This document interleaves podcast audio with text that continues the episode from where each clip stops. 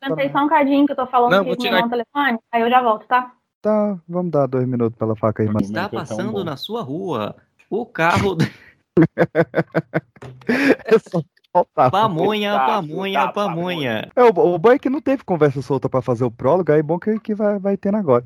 Ó, eu vou cobrar lá na caixinha de vocês o box do review do Senhor dos Anéis também, viu? Que eu tô querendo. Gente, nossa, não. Estão cobrando nossa, a gente isso. Isso já fica de uma novela, porque assim, a Aham. gente enrolou pra fazer e aí a gente comprou o box. E aí não era nada daquilo que a gente tava imaginando, porque antes eles tinham a. Ai, eu não lembro o nome da editora que eles faziam. Aí Magic eles pararam Box. de fazer a Ipsis. Ah, E aí eles pararam de fazer com a Ipsis e aí começaram a fazer na China. uai. E aí, tipo assim, parecia papel de Bíblia, era um negócio Porque, assim, bizarro. A gente Assim. descobriu que tem duas versões. Um, só que Ah. é, é na sorte. É. Pode vir a que veio da China, como pode vir da outra editora. Só que a da China vem, tipo assim, a, a capa, a cor desbotada, a folha parece de Bíblia. é, Pa- Parece uma. Eu não sei explicar, não tava legal. Aí eu fiquei com ranço, fiquei com ódio. E Veio aí a gente tinha rasgado. comprado na Amazon, e aí é mó rolê que tem que mandar Nossa pra Senhora. eles de volta. E aí eu, eu desanimei. É, aí das duas, correio. Só uma. de ter que ir no correio pra devolver já desanima. Sim. Daí das duas, uma, ou a gente vai comprar de novo essa edição e tentar a sorte, ou a gente. Ah, não, mas na verdade ele veio tudo amassado, né? Aí por isso que a gente trocou. E ou a gente vai comprar aquela versão. Acho que não sei se é de bolso, aquela que é nova, é de couro, sabe? Imita couro. Eu vi vocês falando da versão Pocket, mas não conhecia ela, não. É, ela é nova, então o- o- a gente vai decidir ainda qual que a gente vai fazer, porque o pessoal pede muito. Tanto que se você jogar no YouTube Gal Quadrado, tipo assim, vai aparecer um dos primeiros é review do Senhor dos Anéis. Eu nem tem no canal ainda, é um vacilo nosso. Eu tenho três versões aqui do, do, do Senhor dos Anéis. Nossa, a gente É tem uma linda A gente tem uma que foi feita pelo Jovem Nerd. Eu tenho essa também. Ai, Nossa, que é linda essa. Essa... a que vem com a, com a- com a caneca, né? E- e- não, a nossa não veio com Não a caneca, Não. não. A minha vem com a caneca, a minha vem com a caneca. A gente veio naquela. Eu, não- eu, eu não sei, a gente pegou a primeira vez que eles lançaram e aí vem com número. A gente pensou em fazer review dela, só que como não tem mais pra vender, Aí fica chato. então a gente vai deixar mais pra frente aí como uma versão especial ou versão, sei lá, Ou a gente pode até mostrar nesse exclusiva. vídeo também, mas ó, tá aqui, gente. Se um dia vocês encontrarem, comprem, tá- porque é muito bom. Tá chegando os 20 anos dos Seus Anéis, uma data boa pra fazer. viu? É, uma boa. É, deixa eu- não, eu peguei a minha aqui pra ver. A minha não tem número, não. Que bagaceira é essa? Mas tem caneca. E aí? É, então, é, ele vem. Depois eu mando pra você a foto. Vem um, tipo, um certificadozinho. O meu tem o certificadozinho também. Eu tô olhando pra ela agora. Desmontei ela aqui. É porque foi sorteado. Peixe, quem ganhava caneca não tinha número. Quem tinha número não tinha caneca. É, É que, ou se eu ve- veio da China também. eu não sei. Ó, quer ver? Eu vou mandar uma, uma foto aí pro Gabriel pra ele ver. O meu tem caneca. Mas não tem número. Deixa eu ver. Nossa, a gente adora uma é caneca, né? caneca. Que lindo! Ai, o meu não é assim. Gente, se o não. nosso já foi caro, imagina o seu. Não quero falar sobre. Essa caneca. Nossa, gente, mas eu não lembro desse negócio Você de quer ver a caneca. caneca? Se eu tirar a caneca aqui. Que caneca, linda! Nossa, eu tô fazendo review pro Gal Quadrado. Que Inception. Eu vi tanto que você, minha vida Parece que o jogo virou, não é mesmo? agora virou, viu? Você está ouvindo o Pipocast, o podcast que é um estouro.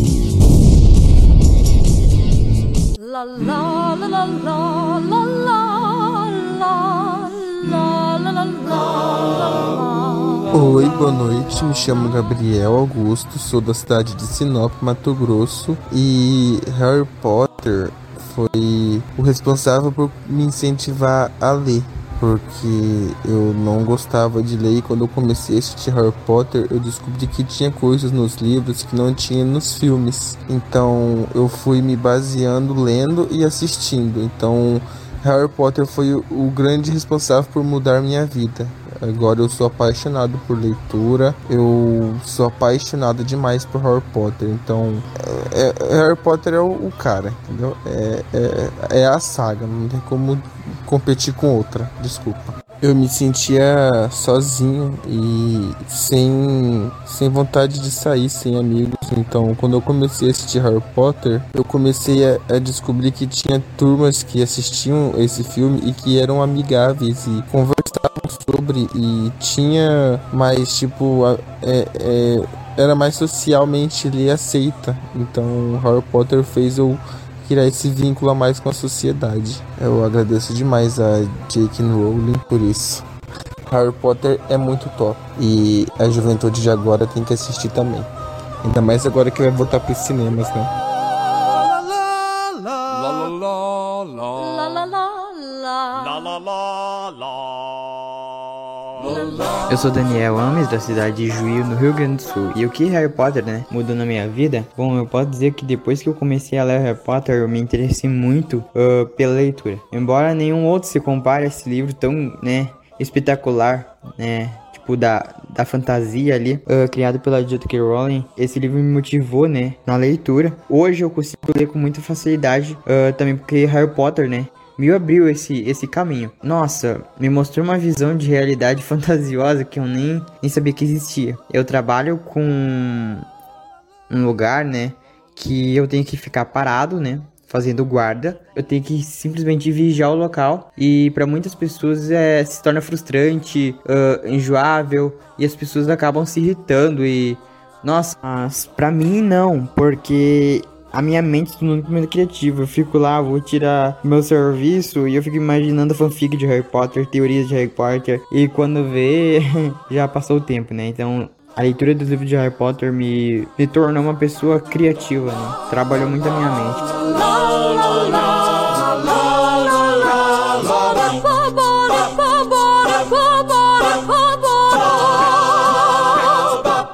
Então pro. Acho que é o mais. po- Não, não é o mais polêmico, mas é um dos mais polêmicos em questão de adaptação. Mas foi o livro que fez minha adolescência, meus queridos. O quarto ano, O Cálice de Fogo. E agora o momento que todos estavam esperando. A escolha dos campeões.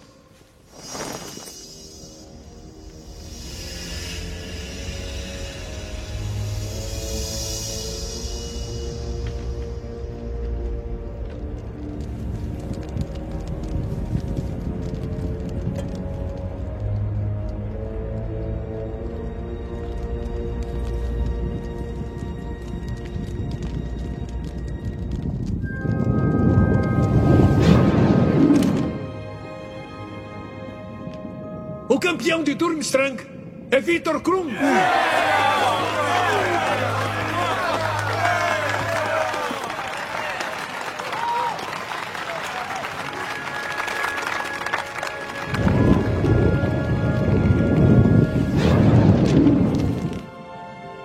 A campeã de Bobatons é Flair Delacour.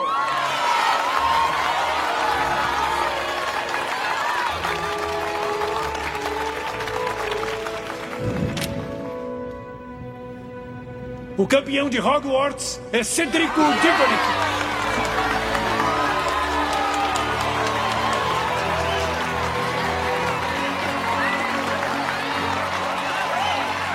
Excelente! Agora temos nossos três campeões. Mas no final, apenas um entrará para a história. Apenas um irá levantar esse cálice dos campeões, esta taça da vitória. Taça Tribruxo!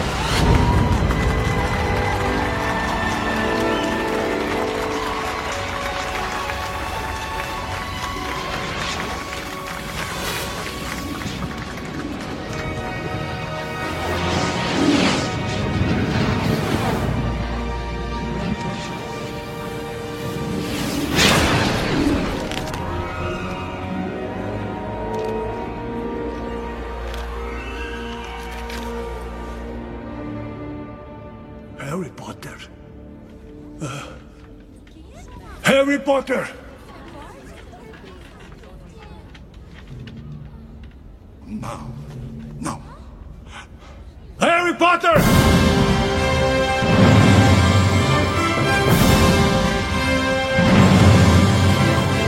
Mas como Harry Potter e o ano que ninguém cortou o cabelo. verdade, A verdade. greve do Jaça, que é ali, a, tinha cabelo, viu? Começando já com o pé na porta e soco na cara, né? Porque a Copa Mundial de Quadribol foi foda demais, cara. Eu adorei ver aquilo. Tá que no livro é melhor descrita, mas visualmente aquilo foi muito bonito. Foi lindo. Bonito demais. Já começa apresentando coisas bestas que, assim, pra mim é fantástico o feitiço de expansão. De- Quando eles começam a entrar na barraca ali, já é uma mansão dentro da barraca, eu já falo, mano, o que, que é isso, velho? Tipo, né? A- Ela tá muito bem feita, acho, muito bem mostrada, tipo, a chave de portal pra eles chegarem na Copa. Tipo, tá, Sim. é muito legal, muito bacana esse.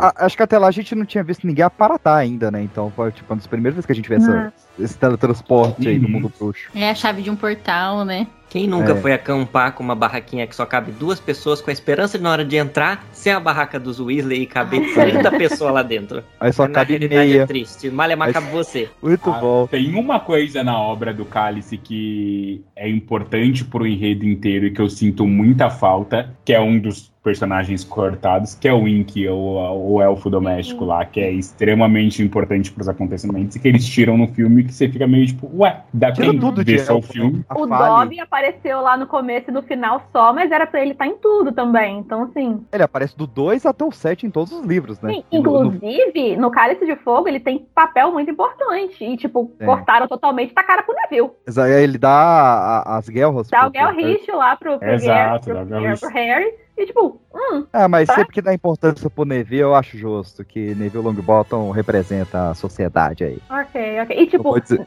ali a gente aprende também que ele tava... Que ele tava trabalhando na cozinha de Hogwarts e tal. Então, tipo assim, ele tava sempre ali. Eu tá Sim. fazendo fofoquinha, né? Fofoquinha. Ah, é- julgo, não julgo, faria o mesmo. Pegando o detalhe lá do, do Bartol Kraut Jr. lá, que inclusive era o Dr. Who, não é? Eu já, ia, eu já ia mencionar isso, que ele, inclusive, é o meu doutor favorito. Eu sou fã de Doctor Who. E ele é o meu doutor Nossa, favorito. você é muito cota desse episódio mesmo. Eu sou demais, cara. Inclusive, eu tenho a Tardes, eu tenho a, a Sonic Screwdriver do décimo doutor. Quando eu vi que ele tava lá, eu falei, meu Deus do céu. Ele é maravilhoso, meu Deus. Agora, É. se falar em fofoca, todos os alunos de Hogwarts são uma Maria Fifi, porque não pode acontecer um nada naquela escola que no, em 10 minutos todo mundo já tá sabendo. Não, inclusive, tem até uma cena que o, que o Dumbledore fala. Acho que, não sei se foi no. Acho que foi na, na Pedra Filosofal, né? Que o Dumbledore vira pro Harry e fala: Ah, porque a sua luta lá na, na, na Câmara foi um segredo, então, obviamente, a escola inteira já sabe o que, que tá acontecendo. Mas não É. julgo também, né? Imagina, olha, não tem internet, não tem um nada pra você fazer. Não tem A um graça diário. do dia é descobrir a fofoca. Óbvio, Cálice eu acho que ele é mais é, fantástico e é bonito visualmente com a apresentação das outras escolas, né? Aí você Sim. fica meio tipo assim, que até então você fica meio que Hogwarts é a única escola de magia do mundo. Uhum. E aí vem Durmstrang, vem a das velas que eu esqueci o nome agora. O batom. Mas. O batom sempre falei errado. Exato. É, que, é- que, inclusive o, o, o Mike Newell tirou do rabo dele que uma escola pra meninos, outra pra meninas, né? Sim, Que- Por quê? Do nada. Foda-se Nicolau Flamel, que é da Bobatonks e nunca mais. É um filme tão engraçado, tem umas coisinhas tão legais. O Luke. Acho que ele não concorda com o Não meu cachorro. Baile de inverno é muito legal. A questão do, do traje a rigor, do Ron, Aquela a roupa horrível Potesse. De uma banda de rock bruxa, velho. Demais. Sim, maravilhoso. O detalhe é que pro, pra um adolescente é mais fácil você enfrentar um dragão do que convidar alguém pro baile. É, é- é sensacional essa parte, velho. Não, não, não tem uma parada que o, o vestido da, da, da Hermione tá uma cor numa cena, uma cor na outra? Não tem essa parada? Sim, não, é porque Ele era- era pra ser azul. Isso, era Ah, azul bebê nos livros e virou rosa no filme. É, mas é porque, tipo, eles explicaram depois, que é porque como ah, no baile já tinha uns tons muito azulados, aí queriam dar destaque pra ela. Se colocasse o dela azul, não ia aparecer muito. Aí eles tacaram um rosa lá pra poder destacar. E, Eu- cara, ela tava espetacular. pior que, que a, a, a Gabriela tava falando aí da, da parte cômica desse filme. Cara, esse filme tem a, a Minerva ensinando o Rony a dançar. Isso é muito. E o Papulinos babocas. sensacional essa parte também. Acho que antes disso, o que eu acho, o que eu dou muita risada, apesar de ser de- e, e, é, não ser cômico, é o Dumbledore chegando na voadora no Harry, onde no livro ele só pergunta, Harry, É. você colocou o seu Pois nome é, no né? cálice? Aí do nada ele chegando na voadora, enforcando o menino, que gente, que que é isso? Falta, cara. O cara tá louco. Cara, assustado, assustado.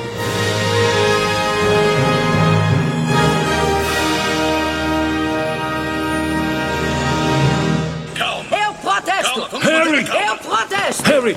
Você colocou seu nome no cálice de fogo? Não, senhor! Pediu um aluno mais velho para colocar? Não, senhor! Tem certeza absoluta? Sim, sim, senhor! Claro que está mentindo! É claro que não. O cálice de fogo é um objeto mágico extremamente poderoso. Só um feitiço para confundir extremamente forte pode enganar o cálice. Magia além dos talentos de um aluno do quarto ano. Parece ter pensado muito no assunto. Olho tonto. Meu trabalho era pensar como os bruxos. Falando da, da fofoca, eu lembrei agora da maior fofoqueira, Rita Skeeter, cara. Rita Skeeter, né? Que, Aquela insuportável. Ranço, é. que foi animado e no filme é só fofoqueira mesmo. Sim, e eu acho legal que no livro, tipo, a gente sabe que ela é animago e tal. E, tipo, metem ela no potinho, tipo, virou besouro, mete no potinho, deixa ela trancada lá pra sempre e acabou. Achei eu vacilo. achei brilhante, brilhante. Vacilo mais brilhante. Já que a gente tá falando de personagens novos, né?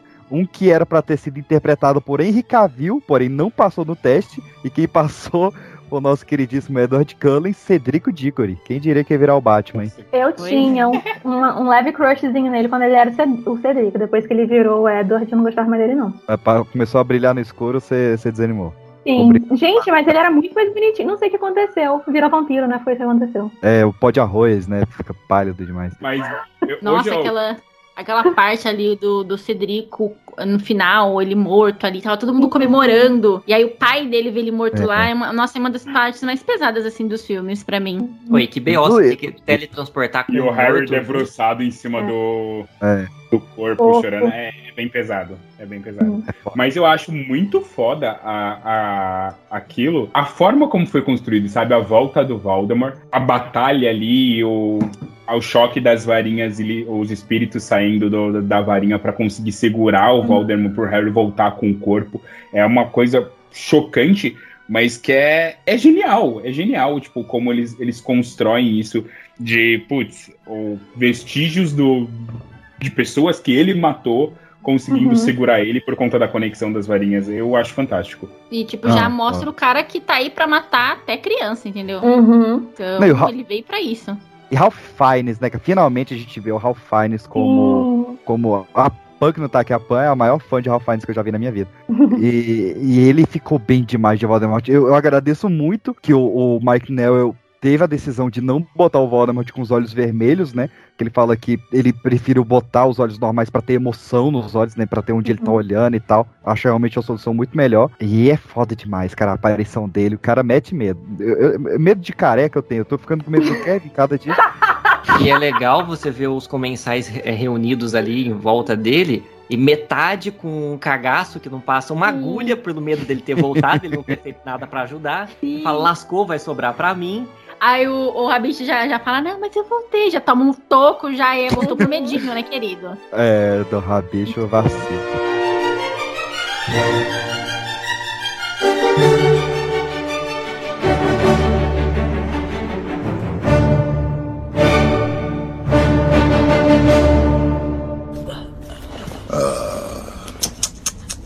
Um garoto tão bonito. Não toque nele!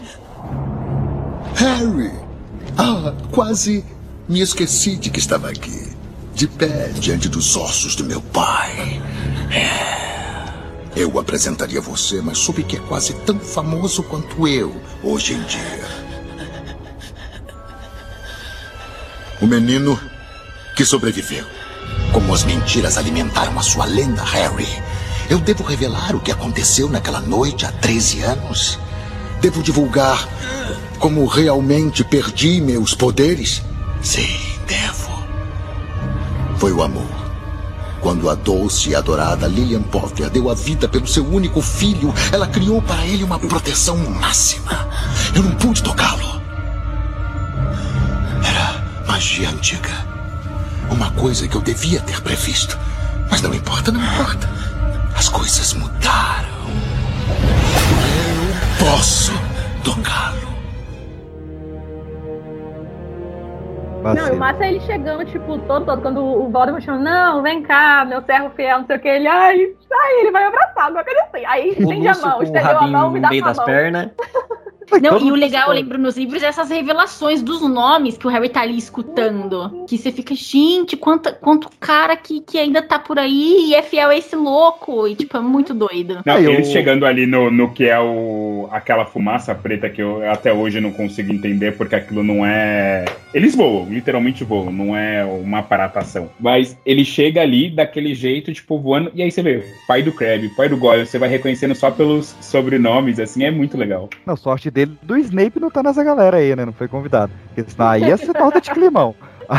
aí ia ser vacilo. A gente Mas- chegou no cemitério, mas a gente pulou, tipo, real o labirinto todo E as provas que, tipo, eu acho que a maioria do pessoal fica revoltado de, de tudo que apagaram do labirinto. Porque a, a princípio o Cálice de Fogo era pra ser dois filmes. Era pra ser parte 1 e parte 2. Ah. E tipo, ia ser o primeiro grande filme a fazer isso. Antes de, de, de Jogos Vorazes, antes do próprio Harry Potter, né? A Warner vetou, tipo, no último minuto e o cara teve que se virar pra adaptar o roteiro meter de volta pra, pra um filme só, né? Aí veio cortar a cena dos Dursley, veio cortar as provas do labirinto, veio cortar tudo. Mas eh, houve um momento grande em que Cálice de Fogo eram dois filmes. Uhum, Não, mas, mas eu acho assim, por mais que tenham tirado muito da cena do labirinto, eu curto muito a primeira e a segunda tarefa. Não, Não, a primeira sim, e a sim. Mas Nossa, eu acho que ficaram bem no tempo fica- certo, assim, aquela coisa. Gente, o CGI, que dragão, hein? Dragão, Hum, chupa quem não. Porque choras Smaug, me perdoe, mas aquele dragão. Porque chora as Daenerys.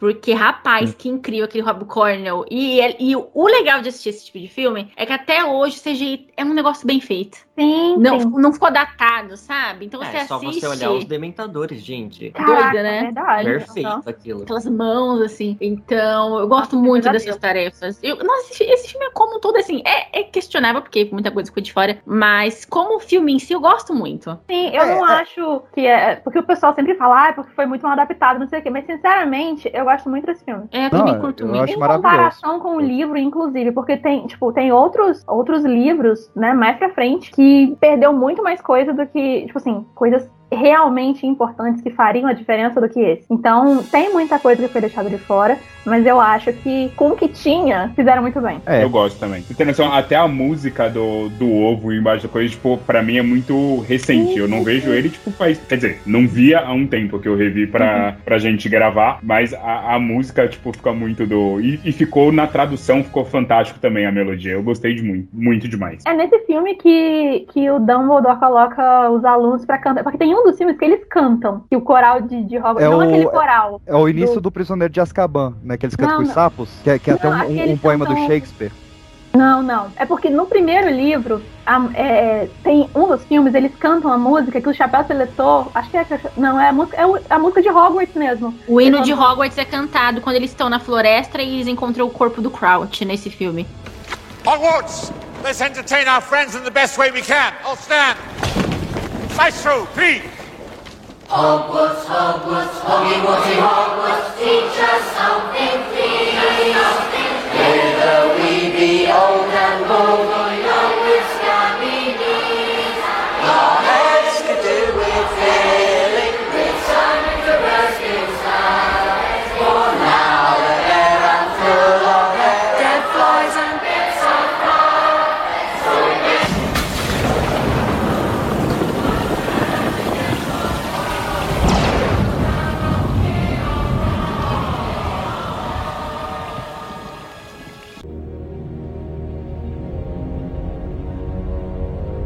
Harry sentiu que caía chapado no chão. Seu rosto comprimiu a grama, cujo cheiro invadiu suas narinas. Ele fechara os olhos enquanto a chave do portal o transportava, e os mantinha fechados até aquele momento. Não se mexeu. Todo o ar parecia ter sido expulso dos seus pulmões. Sua cabeça rodava tanto que ele sentiu o chão balançar sobre o seu corpo, como se fosse o convés de um navio.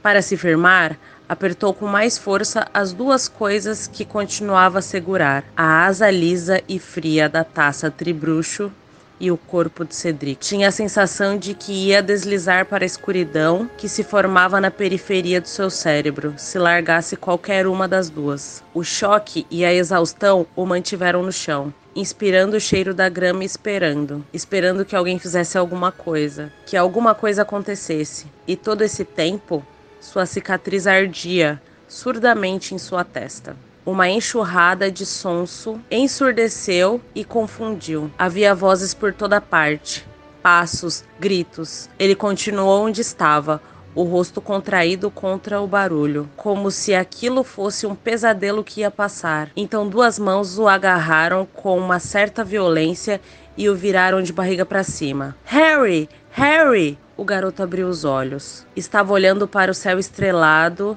e alvo Dumbledore se debruçava sobre ele. As sombras escuras das pessoas que se aglomeravam ao seu redor se aproximavam. Harry sentiu o chão sob sua cabeça vibrar com a aproximação de seus passos. Ele voltara ao exterior do labirinto. Via as arquibancadas no alto, os vultos das pessoas que se movimentavam nelas e as estrelas no céu. Harry largou a taça, mas segurou Cedrico mais junto dele e com mais força. Ergueu a mão livre e agarrou o pulso de Dumbledore, enquanto o rosto do bruxo saía de foco e tornava a entrar. Ele voltou, sussurrou Harry. Ele voltou. Voldemort. Que está acontecendo? Que está acontecendo? O rosto de Cornélio Fudge apareceu invertido sobre Harry. Parecia pálido e perplexo. Meu Deus! Diggory! Dumbledore! Ele está morto! Essas palavras foram repetidas. As sombras que se comprimiam ao redor deles as exclamaram para mais próximas. Depois outras as guincharam. Ele está morto! Ele está morto! Cedrico Diggory, morto. Harry, solte-o. Ele ouviu Fudge dizer e sentiu dedos que tentavam forçar os seus a se abrirem para soltar o corpo inerte de Cedric, mas Harry hesitou. Então o rosto de Dumbledore, que continuava borrado e difuso, se aproximou. Harry, você não pode mais ajudá-lo. Terminou. Solte-o. Ele queria que eu o trouxesse de volta, murmurou Harry. Pareceu-lhe importante explicar isso. Ele queria que eu o trouxesse de volta para os pais. Certo, Harry. Agora solte-o. Obrigada, diretor, pelas doces palavras de boas-vindas. Como é adorável ver tantas carinhas radiantes sorrindo para mim. Aposto que seremos todos muito bons amigos. Até parece. O Ministério da Magia sempre considerou a educação de jovens bruxos e bruxas de vital importância. Apesar de todo diretor ter trazido algo de novo a esta escola histórica, o progresso pelo progresso não será encorajado. Vamos preservar o que deve ser preservado, aperfeiçoar o que for possível aperfeiçoar e cortar práticas que devem ser proibidas. Primeiro, coisas boas, né? Dolores Umbridge está perfeita no filme, porque Nossa, é como. Stephen, é, Stephen King genialmente disse, Dolores Umbridge é o maior vilão fictício desde Hannibal Lecter. Achei meio exagerado, talvez, mas achei maravilhoso. Cara, A atriz ela... é maravilhosa, porque ela, ela faz você pegar um ranço Não, dela. e eu lembro que quando ela foi meio que escalada, eles convidaram ela. Nossa, você é perfeita pro papel. Ela falou, ok, tá, cara de sapo. Uhum, entendi. Aquele momento que você não sabe Eu ia falar exatamente isso. triste. Ela fica indignada, né? É. Ela comenta isso, muito bom. Aí você fala, então isso é um elogio? o que que é. E ela tá muito, muito bem. Eu gosto muito do. Esse, assim, esse filme, assim, em vista do, do próximo, até que ele é legal, digamos assim.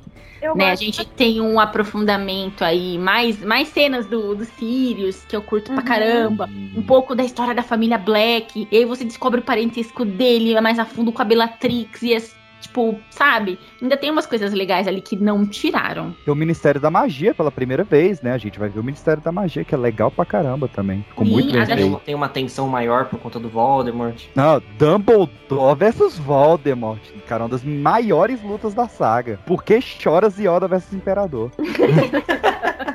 Tentou ser e nunca vai ser. Mas a gente tem. Ah, não. a gente tá falando aqui de coisa boa do filme. Luna Lovegood que aparece nesse filme pela primeira que vez. escana- que exclamação, hein? Olá, Harry Potter. Seus pés estão frios? Um pouquinho. Infelizmente, meus sapatos desapareceram de repente. Eu acho que a culpa é dos nargulês.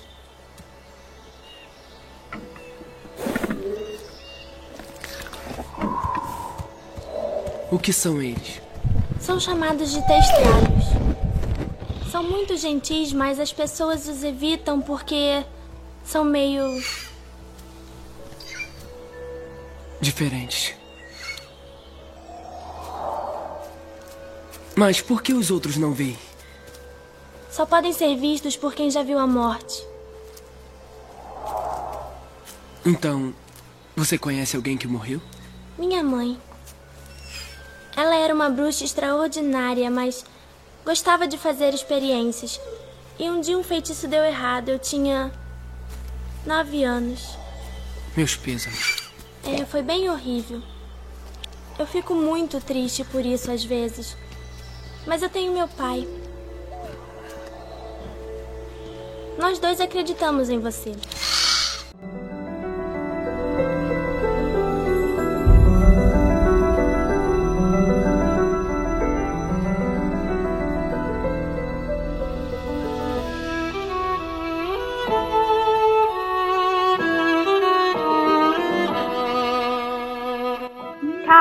E, é, no- teve uma Comic Con que eles trouxeram a Ivana. E aí eu, eu comprei pra ter o, o autógrafo dela. Cara, ela é. Ela é aluna. Sabe, E você é professora. mulher. Caraca, velho, quando eu encontrei com aquela garota. é, Aí eu, tipo, o nome da minha, da minha cadela é Luna, né? Aí eu fui, cheguei pra ela toda feliz, tipo, ai, eu batizei meu pet de Luna por causa da Luna, não sei o quê. Aí ela toda feliz, ai, é uma gatinha. Eu falei, não, uma cachorra. Ela, ah. Aí foi tipo, Beleza. É, não é dog person. Do Cat Person. Cat People já dizia David Bowie.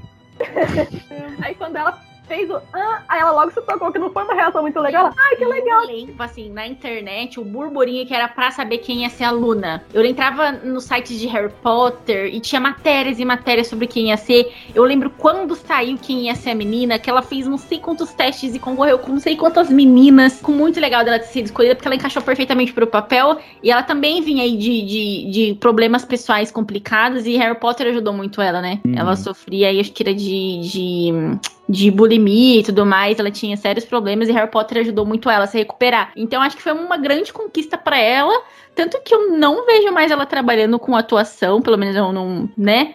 Parece que realmente foi o papel da vida dela e, e acho que ela nasceu pra ser aluna, gente. Aquela menina é perfeita, Ivana, maravilhosa. Não, perfeito. Eu acho sensacional como ela consegue tirar, quebrar o estereotipo, tipo, o inteligentinho da Corvinal, sabe? Tipo, ela consegue trazer o é, sou inteligente, sou extremamente esperto, mas a esperteza não tá só nos livros, não. Tipo, é, é muito legal como ela traz isso com leveza. Manje de outros Paranauê, outros Paranauê. Esse é o primeiro filme da, da Bellatrix também, não é? Ah. Ou não? Eu adoro. Helena Bonham Carter, maravilhosa. Uma das minhas atrizes preferidas do mundo. Gente, e, e no caso, a, infelizmente, a, a, a atriz que faleceu recentemente, como que ela chama? Que fez a mãe do Draco? Ah, eu sei quem é, mano. Esse nome. Ah, Ela ia fazer a Bellatrix. Ela faz Narcisa, né? Narcisa. Ela faz a Narcisa. Ai, ela que ia fazer a Bellatrix, tava badalo. pra gravar já, porém ela acabou não gravando. Se não me engano, ela- qual que foi o motivo? Ela tava grávida? Eu não lembro. tava grávida. Aí Eu ela acho que era conflito de agenda por conta de gravidez mesmo. Tipo, ela não Isso, era conseguia isso. conciliar. Aí ela saiu e entrou a Helena e depois ela voltou com a minha irmã. Então, assim, e elas casaram perfeitamente pros papéis. Sim. Uhum. Não, mas pra mim a Bellatrix, ela é a Helena Bonham Carter. E foi um choque, porque a Helena geralmente ela faz papel Tim Burton, né? Que é aquele papel depressivo, Uhum. mais quietinho assim. E ver ela escandalosa, aquela, pô, dublada pela Miriam Fisher, maravilhosa aqui no, no Brasil. Eu, eu amo Harry Potter dublado. Apesar de eu adorar o sotaque britânico, mas pra mim Harry Potter é dublado. Eu já vi das duas formas milhões de vezes. E a dublagem da Miriam Fisher é perfeita. Ela, ah, eu matei Sirius Black. É maravilhoso. Cara, a A dublagem brasileira dela. é maravilhosa, né? Maravilhosa. Mas a Miriam veio aqui fazer esse Eu Matei Sirius Black, foi incrível. A Helena Bonham Carter, ela teve um episódio muito curioso, que é na primeira cena dela, era uma cena onde ela vai atacar o, o Neville, né? Que ela vai falar que matou os pais Neville, torturou, na verdade, né, os pais do Neville. E ela, sem querer, enfiou a varinha no ouvido Ai, do, Deus. do- do ator e estourou o tímpano dele. Chegou chegando. Rompeu o tímpano do moleque na primeira cena. Tadinho. Como que é? Você quer e ela emoção? tem essa coisa, emoção. acho que é, é isso que eu falo, ela tem essa coisa de emoção nas cenas com ela, e aí dando um spoiler do, do- dos próximos filmes, mas a cena que ela grava com a Hermione lá da tortura da Hermione também é assim, né?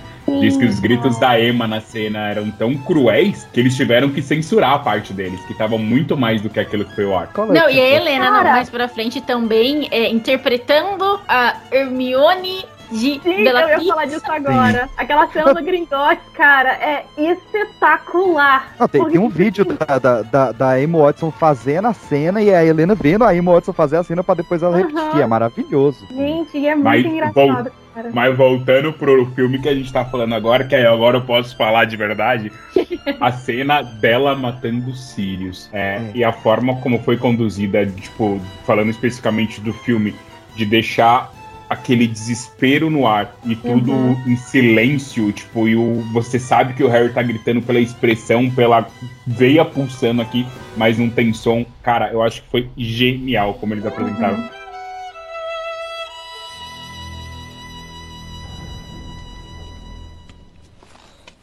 Fique longe do meu afilhado.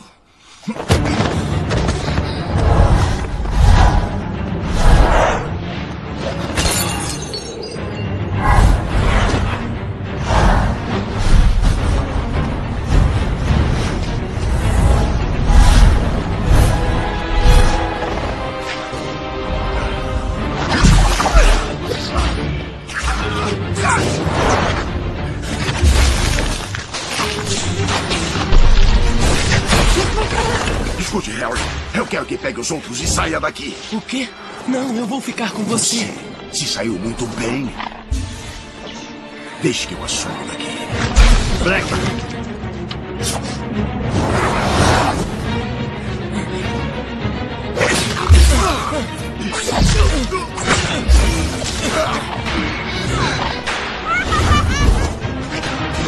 Expelliarmus!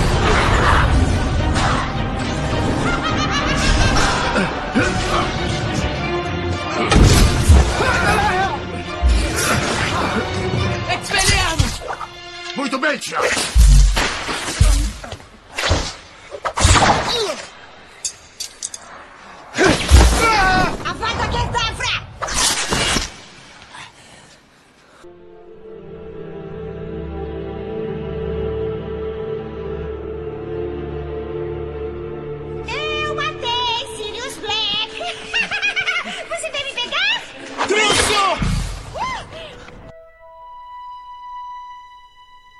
Durante alguns segundos, Valdemort continuou visível apenas como uma figura ondeada, escura e sem rosto, tremeluzente e difusa sobre o pedestal, tentando visivelmente se livrar da massa sufocante.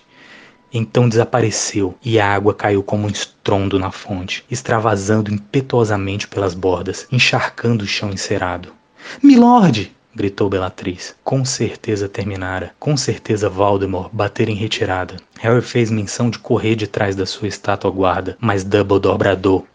Fique onde está, Harry! Pela primeira vez, Dumbledore pareceu temeroso. Harry não via porquê. O saguão estava vazio, exceto pelos dois, a soluçante Bellatrix ainda presa sobre a estátua da bruxa e a fênix recém-nascida, crocitando debilmente no chão. E então a cicatriz de Harry estourou e ele sentiu que estava morto. Era uma dor que superava a imaginação, uma dor que superava a capacidade de sofrer. Ele foi levado do saguão, preso nas espirais de uma criatura de olhos vermelhos, tão apertada que ele não sabia onde terminava o seu corpo e onde começava o da criatura. Estavam fundidos, unidos pela dor, e não havia saída. E quando a criatura falou, usou a boca de Harry, fazendo com que, em sua agonia, o garoto sentisse o queixo mexer. Me mate agora, Dumbledore! Cego e moribundo, cada parte do seu corpo gritando por alívio, Harry sentiu a criatura usando mais uma vez. Se a morte não é nada, Dumbledore, mate o garoto. Faça a dor passar, pensou Harry. Faça ele nos matar. Acabe com isso, Dumbledore. A morte não é nada em comparação. E reverei Sirius. E o coração de Harry se encheu de emoção. As espirais da criatura se afrouxaram e a dor desapareceu. Ele estava deitado de bruços no chão, sem óculos, tremendo como se estivesse deitado sobre o gelo e não madeira. E havia vozes ecoando pelo saguão, mais vozes do que deveria haver. Harry abriu os olhos, viu seus óculos junto ao calcanhar da estátua sem cabeça que o guardava, mas agora estava deitado de costas no chão, rachada e imóvel. Pôs os óculos, ergueu ligeiramente a cabeça e descobriu o nariz torto de Dumbledore a centímetros do dele.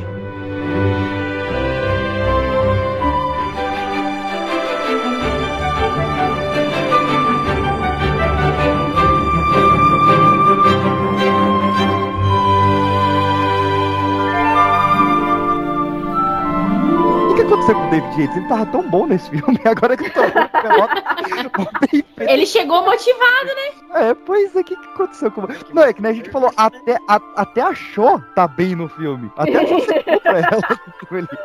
Que é aquela merda, aquele saco de, de apático no livro. Outro momento marcante, da- da- antes da, da, da cena do Sirius, Cauê, o que que é o Sirius lutando lado a lado com o Harry sem querer chamando ele de Tiago? Tiago, nossa, a Thiago cena do né? duelo. É, é o Kakashi chamando o Naruto de, de Sensei. É a mesma Exato, coisa. é exatamente, exatamente isso. Same energy. É que ele também tem o nome do pai, né? É Harry, em português é Thiago, mas em inglês é Harry James. Harry James. é Então já pegou o laço dele lembrar. Ai, gente, que tristeza, hein? Ai, não. Vai ser ruim Não, demais depois aqui. Aí, É, vamos ai, falar de coisa boa, vamos falar das crianças aprendendo a conjurar patrono lá nas aulas de defesa É. contra as artes das trevas particular. Armada de Dumbledore. Cara, instantes antes de morrer, muito bem, Thiago. Ai, que tristeza. É o vacilo da guerra, né? Baixou a guarda, morreu. É. Foi tão Isso é pra simples que eu vida, achei né? graça, velho. Pra vida isso aí. Não, já que a gente tá falando de, de cena, de cena boa, Fred Jorge zoando o Enem bruxo. Eu escrevi assim na, na pauta. Fred Jorge zoando o Enem bruxo. nem bruxo é ótimo, né? Os, os, Os aulas, nomes, não. os nomes, né? É, eu chamo de Enem bruxo. Nomes. Cara, sensacional a cena deles entrando e falando: Ah, quer saber? Foda-se, não nasci pra escola mesmo. E aí soltando fogos e fazendo coisa, tipo, a Umbridge desesperada. Nossa. Fala nisso, cara, né? Vai subindo aqueles decretos dela ali. Puta que pariu, acho que é por isso que a gente tem tanto ranço, porque não é, não é normal aquilo. Não, aquilo é o saída da, da ditadura. Ela tem que O melhor é a Dolores entregando as apostilinhas do governo pros alunos. Ela é a Damara. Agora vocês vão receber as né? apostilas do governo, vai ter que fazer bonitinho o que tá aqui. Tem que cantar o hino.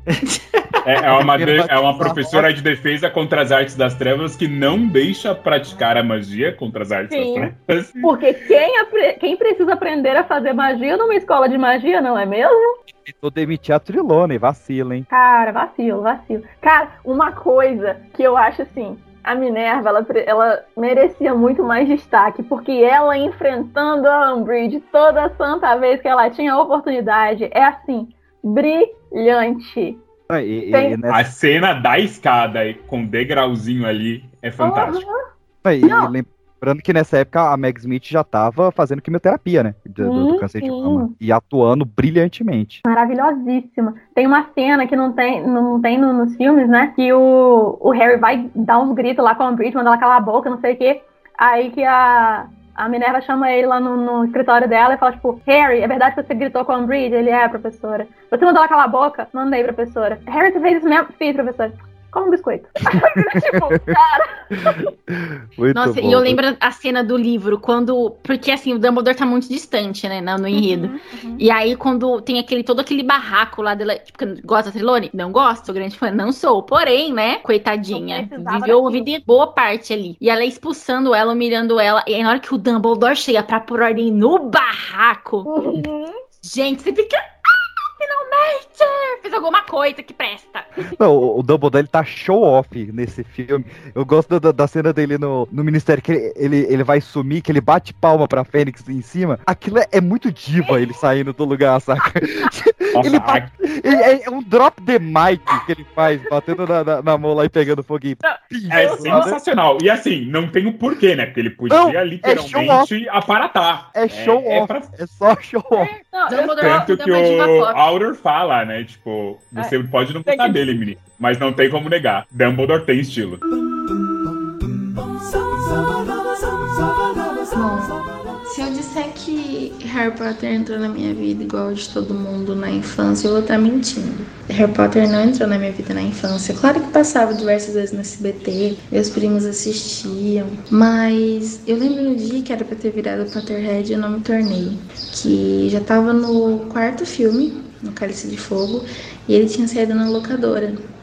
E a minha mãe tinha mudado para um bairro novo e a gente queria alugar o 1, 2, o 3 e o 4, porque a gente não tinha assistido tudo. Quando a gente foi alugar, na verdade, precisava de um comprovante de residência, como a gente estava morando no bairro novo, a gente acabou não pegando, é, não tinha nenhum comprovante de residência no nosso nome, então a gente acabou não pegando os filmes do Harry Potter.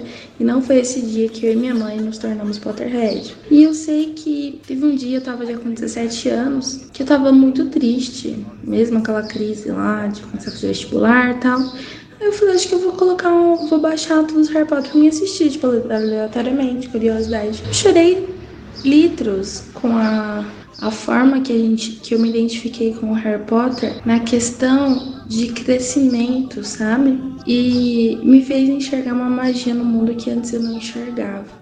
É até clichê falar isso, mas é verdade. Fiquei obcecada. Né? Você se identifica com os personagens e você acaba se querendo encontrar características parecidas com a deles. E onde eu trabalhava, a gente trabalhava no computador sempre, então eu li, eu li até o quarto livro, depois eu não li mais do Harry Potter. Eu li assim PDF que a gente tinha lá no canto, mas Harry Potter mudou minha vida no sentido que ele me ajudou a enfrentar por incrível que pareça, a minha saída da adolescência. Eu descobri um mundo novo com a minha saída da adolescência. Estava me tornando uma adulta, hoje eu sou uma adulta, e me ajudou com isso. E hoje eu assisto Harry Potter.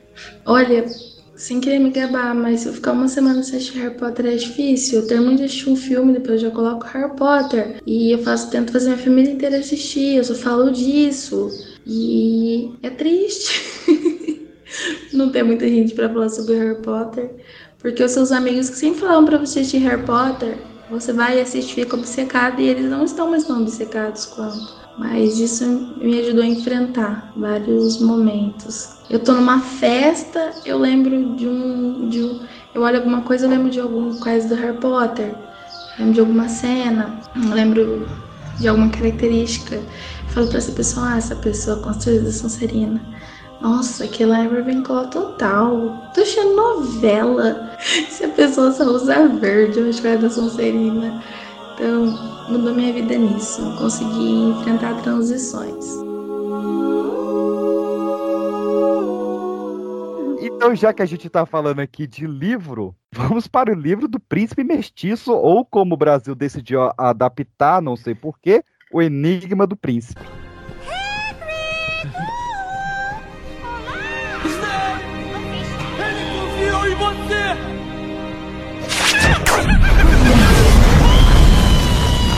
Sigam! Revide! Seu covarde, revide! Ele pertence ao Lorde das Trevas.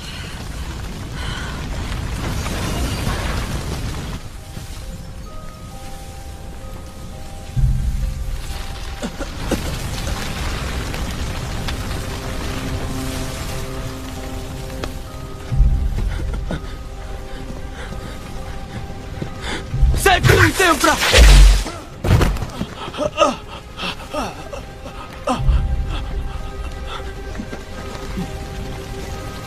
Você ousa atirar meu próprio feitiço contra mim, Potter? Sim. Eu sou o príncipe mestiço.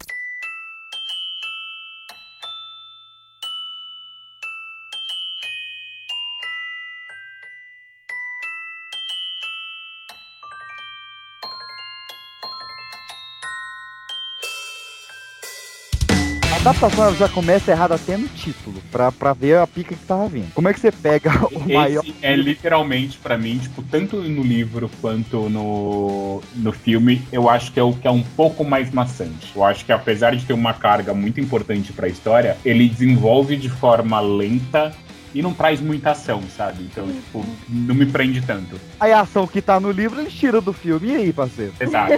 Quero o final. Mas Ah, tem não. o, o filme já começa com. Já começa assim, né? Já tem um próximo ao começo ali, porque os, os gêmeos criam lá a gemi- genialidade, genialidades do Weasley, que você fica tipo assim, mano, eles não eram pobres, arrancaram É. esse dinheiro daí da onde? E que tipo, quem leu o livro sabe que o Harry deu o dinheiro lá do torneio, que ele ganhou do torneio pros gêmeos. Falou, ó, se vocês não, não pegarem, eu já tenho dinheiro demais. Se vocês não pegarem, eu vou, sei lá, fazer o que o que com esse dinheiro. Aí deu o dinheiro pros gêmeos e aí eles usam pra poder abrir a loja deles. Mas, tipo, do nada, a criança era pobre e tem lá uma lojão no meio do beco. Não, eu, eu achei que você, quando você puxou o, início, achei que você ia falar do, do, Harry paquerando a menina da, da lanchonete do nada. Ai, nossa, que dor. Não, isso. Peixinho, é porque isso a gente não cita, a gente esquece. Entendeu? Cara, que cena esquisita, cara, que não acrescentou em picas no filme. Nada, nada, absolutamente nada. Não sei por que tiraram tanta coisa pra colocar aquilo ali que nem existia. Não, a- a gente- eu tô aqui comparando o Harry com o Naruto. É nesse que o Harry fica no balancinho? No, no, no, no parquinho? É, é, é. Não, o balancinho no parquinho é a Ordem da Fênix. Tá. É, Nesse é, realmente começa lá, ne- nele nem tá na, na Rua dos Alfineiros, ele tá nesse, nessa lanchonete, aí o Dumbledore aparece pra pegar ele. Ah, verdade. Que tem É, uma magia acho- divina lá que a gente vai ver esse, essa propaganda até no Animais Fantásticos. o perfuminho lá. É nesse que o livro começa com os dois ministros conversando. Isso, esse Que tem a interação. E é assim, aquele momento você fica, pera, quê? Cornélio Fult e Paulo Guedes, não é isso? tá certo. A cena da Horcrux, cara, da, da primeira, eu não sei, assim, eu gosto do visual, tal, do fogo. Lógico, faltou toda a explicação do livro, né, pra mostrar que aqueles corpos eram corpos de trouxas que o Voldemort matou e jogou lá. O que o Dumbledore tava sofrendo é que ele tava revivendo a morte da Ariana. Faltou tudo isso. Mas eu acho a atuação do Dumbledore tão esquisita nesse filme. O choro me convence, sei lá.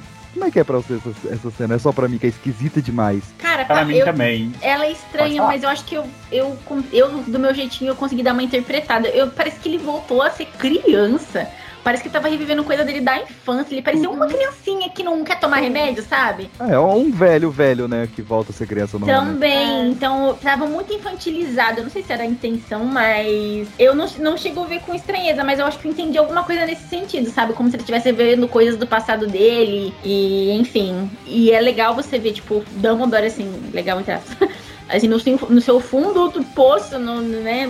Tão senhor já, e ainda conseguir tirar forças pra salvar eles dali. E aquela cena, assim, é muito bonita, cara. É que também eles sempre te apresentam desde o primeiro livro que o Dumbledore é o fodão, ele é o melhor, é o respeitado, é o incrível, é o mais e daquilo, poderoso, fez isso e aquilo. E você vê ele daquele jeito, é pra você ver o quão difícil é você passar por aquilo, porque até ele que é tão incrível não tá quase resistindo. Imagine pra um Harris mortal. É, eu ia falar exatamente isso. Tipo, que eu acho que o que causa estranheza na cena é porque a gente tá acostumado a ver ele como o poderosão. Ou o, o bruxo mais forte. Ponto. Como é que ele se põe tão vulnerável ali daquele jeito? E, tipo, e ainda mais com um menino, né? Tipo, mas, e é legal que ele fala pro Harry ali no momento, tipo, não, sua vida é muito mais preciosa que a minha. E se coloca daquele jeito. Então, tipo, o que causa estranheza é exatamente ver, tipo, o bruxo mais foda naquela situação. É, e sofrendo uma parada que foi um ex-aluno que fez, né? Uhum. É, tem. E ele, e ele um se gravante. sente culpado por tudo. Ou ele tem que ter podia culpa ter. Podia ter deixado o moleque no orfanato lá de boa, tranquilo. Brincadeira, pessoal, brincadeira. Porém, depende. É, porém depende. Professor Slugorn vai assumir o cargo maldito também, né? Só que não vai, né? Ele vai pra poções. Não, Né? é. É, É. porque o. Ele vai pra o poções. Snape vai pra Snape lá. assume. Sim. É, Eu lembro que o? O pessoal estranha pra caramba. Fala assim, "Ué, mas não era defesa? Não, não, não. Temos Snape. Mano, é defesa contra as artes das trevas. Eu vou ensinar pra vocês as artes das trevas agora. Agora vocês se defendam. Se defende é aula prática. E o ranço do Harry pelo Snape é tão grande que ele ah, tá pensando em abrir mão de se tornar um auror pra não ter que fazer as aulas do Snape. Tamanho ranço. É, pô, não usou shampoo, dá nisso, né? Mas a- naquele ponto ali, eu acho que eles constroem uma. E aí, já no começo ali, já quando eles vão convidar os lugares, eles constroem a imagem de manipulador do alvo que serve pra nos outros, mais pra frente no filme, nos dois próximos, gerarem aquela dúvida, tipo, de todos os outros pro Harry. Mas você conhecia mesmo o alvo Dumbledore? Poder. E a, gera aquela sensação do, do Dumbledore usando o, o Harry como um prêmio pra chamar o Slughorn e tentando em todo o filme ali, toda a obra do livro, usando ele de, de premissa pra tentar tirar a memória, que era uma memória, e assim, muito besta pra depois. Que ele só fala que era Horcrux e era uma, algo que com o que ele tinha da memória dava super pra ele ter interpretado. É, podia ter mais coisa naquela memória mesmo, realmente. Foi uma missão de graça. Achei desperdício.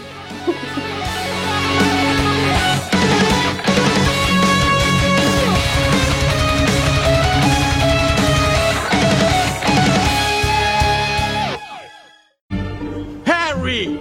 Preciso insistir que você volte comigo para o castelo imediatamente! Seria contraproducente, senhor. E o que te faz pensar isso? Não faço ideia.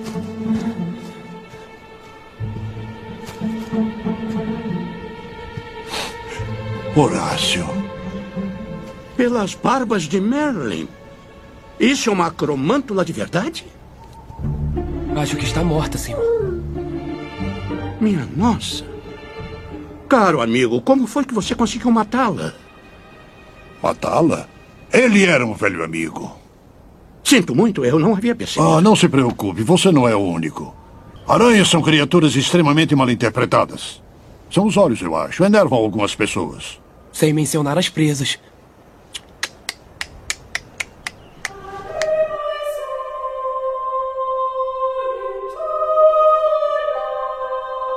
Vocês, os vagabundos? A gente se sente tão querido. é um negócio que, olha. Eu fiquei quieta porque eu sabia que o Cauê ia, ia atender o chamado. Então, a minha- first, vai, Carol. A minha, a minha história com Harry Potter é meio que, tipo, história de amor proibido. Porque eu sou crente. Ah, tá. E aí, minha família é toda O assembleiana. melhor é a reação, né? Eu sou crente. Eu fiquei calado. É porque, tipo assim, minha família é toda assembleiana. Meu pai, na época, ele não, não frequentava a igreja, então, tipo, eu assistia as coisas com ele. E aí, eu conheci Harry Potter, e aí eu me apaixonei pelo mundo Harry Potter, e depois de um tempo, minha avó começou a ficar tipo, não, porque você não deve assistir isso, que não sei o quê. Aí eu parei de assistir por anos. Eu parei de assistir, se eu não me engano, eu vi até o Prisioneiro de Azkaban. E aí depois eu parei de assistir no Cálice de Fogo. E eu só voltei a assistir lá no final. E aí eu passei tipo, vários anos sem ter nenhum contato com nada de Harry Potter. E aí, quando tava lançando já, acho que as Relíquias da Morte, não sei se parte 1 ou parte 2, aí eu voltei, tipo, peguei pra assistir tudo de novo. E aí eu comecei a ler os livros, porque eu nunca tinha lido os livros, né, antes. E aí eu comecei a ler os livros e tal. E aí, aí voltou com tudo também. Aquela coisa, tipo assim, não, minha família não permite isso. Depois, ah, se lasque minha família, vamos viver esse amor. Ai, que rebelde. achei bom, achei Essa é a bom. minha história de amor com Harry Potter.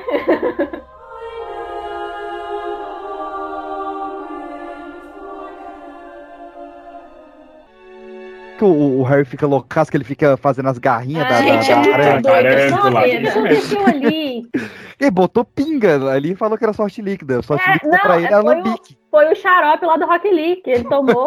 Foi. Loucaço! Inclusive, é um filme que o Daniel não suporta assistir, porque É. ele fala que a atual situação dele está péssima. E tá mesmo. Que ele fala que Tá. ele, ele, se- ele, ele se via lá e ele não tava muito bem. Então. Gente, ele realmente tava meio loucaço, cara, nessa Tava. filmagem. Por coincidência, foi nesse filme que ele começou a beber mesmo aí. O, o Daniel virou alcoólatra durante as Pode gravações. flupurim. É, ele cheirou o pó de flu. Usou a pedra filosofal. Mas é nesse filme também o primeiro beijo dele com a Gina, que é anticlimático, que parece primo. Olha. Isso foi muito que específico, Peixe. É um abraço. Exatamente, você foi muito Nossa. específico. Mas é É. bruxante aquele beijo dele. É bruxante, né? Muito. É bruxante. O Ron como, como goleiro lá, que inclusive eu acho muita sacanagem, porque ele era goleiro desde o livro anterior lá, inclusive tem lá todo mundo gritando lá, o Weasley é o nosso rei. Eu tenho a camisa escrito o Weasley é o nosso rei. E tipo, só meteram ele lá como goleiro lá na frente. Ninguém nunca perguntou se tá escrito Wesley, é nosso rei, tipo, show do safadão, uma coisa assim. Não, graças a Deus não. É Ah, porque mas- tem, um, tem um, o raiozinho do, do Harry, assim, tem, um, tem a coroa e tem um. Em algum lugar na camisa, nem lembro onde é que Se tem você na camisa. posta uma foto, eu vou perguntar se é Wesley safadão. Vou, vou postar. Me dói nisso tudo é eu cortar toda a construção que a gente tem em várias, vários capítulos da história do Voldemort. Sim. Cara, o passado da, do, do- da família Gaut, tudo isso, cara, é tão importante no fin pro final e tal. É, é lombra do Death Ends. É, Ele não queria humanizar o Voldemort, por isso que ele cortou a origem. Por isso que no final o Voldemort tirou purpurina, antes de morrer normal. O cachorro tá com uma opinião seríssima junto comigo. Não, fo- fora que ele falou que ele queria transformar esse filme numa comédia romântica. Isso tem entrevista dele falando desses absurdos. Ai, Sendo sim. que é um, é um livro super denso, sombrio, que às vezes, né, até certo ponto pode ficar até meio chato de tanto cena, cena, cena, memória, memória, memória e, e, né, esse ritmo que pode cansar. Mas aí ele queria realmente, ah, uma comédia romântica aqui, tanto que tem muitas, ai, negócio da, da poção do amor, porque queriam dar pro Harry, que não sei o quê. Então. Exagero da namorada do Ron com, com ele ali. Nossa, é bem exagerado essa parte também. É triste, é triste. No livro, beleza, ele vai explicar a poção do amor, que é pra explicar que a mãe do Voldemort usou a poção do amor num trouxa. Tem um e- porquê. É, e por isso que ele foi posto fora. No, no, no filme, realmente, é só. É só. E a- a- é esse aí negócio do, do- do- do- dos valores do Voldemort, do que ele prezava, do apreço dele pro Hogwarts, se você entender depois das Horcrux. Então, tipo, gente, em nenhum momento, por mais que você mostrasse o passado do Voldemort, você sentir nem sequer compaixão desse cara. Não teria como. Tudo que a gente já sabe que ele fez em tantos livros, você não ia sentir. Pra mim, isso é desculpa, será se é orçamento, é preguiça mesmo, mas, cara, não, não justifica pra mim, não justifica. Tinha, não podia mostrar tudo, mas o principal, a da mãe dele ali, o- a família que era abusiva com ela também, enfim, né? O pai, o porquê ele tem nojo do pai, como o pai era. Então, ai, caro isso pra colocar aquelas coisinhas sem vergonha do, da, da Gine e do Harry, entendeu? Pra botar o- valeu a pra pena, botar né? o Harry Porque fazendo ridículo. a, a, a- faz- botar o Harry fazendo a presinha da aranha. Fazendo Ih, cara, que cena ridícula, meu Deus É, do cara, céu. Não, e, e você, você não tem empatia com o Voldemort mesmo vendo na infância, ainda mais que pegaram o sobrinho do Ralph Fiennes pra fazer o Voldemort criança, é aquele moleque é o cão purinho. Mó medo da criança. Você acredita eu tenho mais tá- medo dele criança do que ele adulto. Gente, eu descobri que esse menino tá enorme, que ele é galã hoje de fi- filme adolescente. Eu fiquei chocada. Tô muito velha. Mano, é que tá velho mesmo. A, a menina do, do De Repente 30, hoje, no dia da gravação, é aniversário de 30 anos dela, a criança. Ai, mano.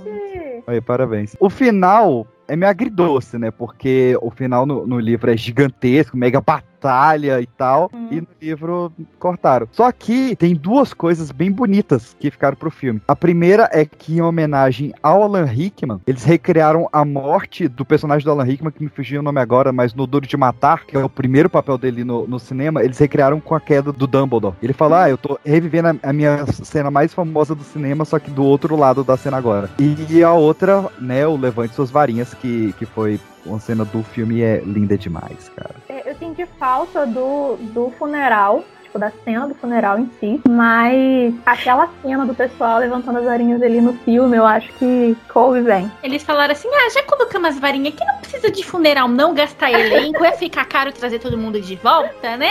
Então vai só aqui mesmo. Vocês ficam felizes aqui, mas ela é realmente emocionante. Eu choro toda vez, entendeu? E. Ai, gente, é muito bonita mesmo essa cena. A atuação do Draco matando ele é muito foda, cara. Uhum. Toda a indecisão do moleque ali. Tom Felton é, é- é sensacional. Ele, ele é o cara que veste a camisa do Harry Potter até hoje. Não, é, Literalmente. Eu postei um meme esses dias que fala exatamente isso, né? Eu só vou superar Harry Potter quando o Tom Felton superar. ele foi de Ele Harry de novo no esse é o Halloween. papel da vida dele, né? É, mas tem que aceitar mesmo. Ele fez um filme só e não precisou trabalhar pro resto da vida. É. Que coisa Ou mais ele- feliz que isso? Ou ele continua no Harry Potter, ou ele faz, sei lá, o remake de Esqueceram de Mim, alguma coisa assim. Mas- Mas quem tem que seguir a vida somos nós também, pois vamos para o último ano dessa saga maravilhosa. Ah, mas é, tudo que é bom chegar ao fim. Ou a gente fala desse como último, ou a gente gasta tempo falando de criança amaldiçoada. Acho melhor não. Não, esquece. Criança Não, amaldiçoada esse é o isso, último, esse é o pra- último. Como diz um amigo meu, agora, agora vai querer dizer que tem filme do Han Solo também, né? Maravilhoso. vamos para o último filme, Harry Potter e as Relíquias de la Muerte.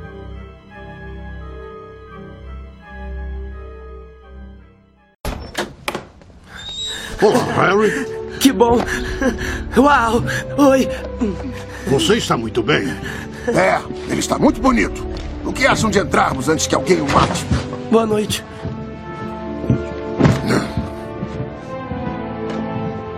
Kingsley, não está com o primeiro-ministro? Você é mais importante. Olá, Harry. Gil Weasley. Ah, é um prazer. Ele não era assim tão Olá. bonito. Muito feio. É verdade. Devo isso a um lobisomem chamado Greyback. Espero devolver o favor um dia. Pra mim, você continua lindo, Gui. Não esqueça, Flair. Gui agora prefere o bife mal passado. Meu marido piadista. Por falar nisso, espera até ouvir as novidades. Ah, Como tudo eu- bem, tudo bem. Teremos tempo depois para pôr as novidades em dia. Nós temos que dar fora daqui. E logo. Potter, você é menor de idade. Então ainda tem um rastreador. E o que é isso?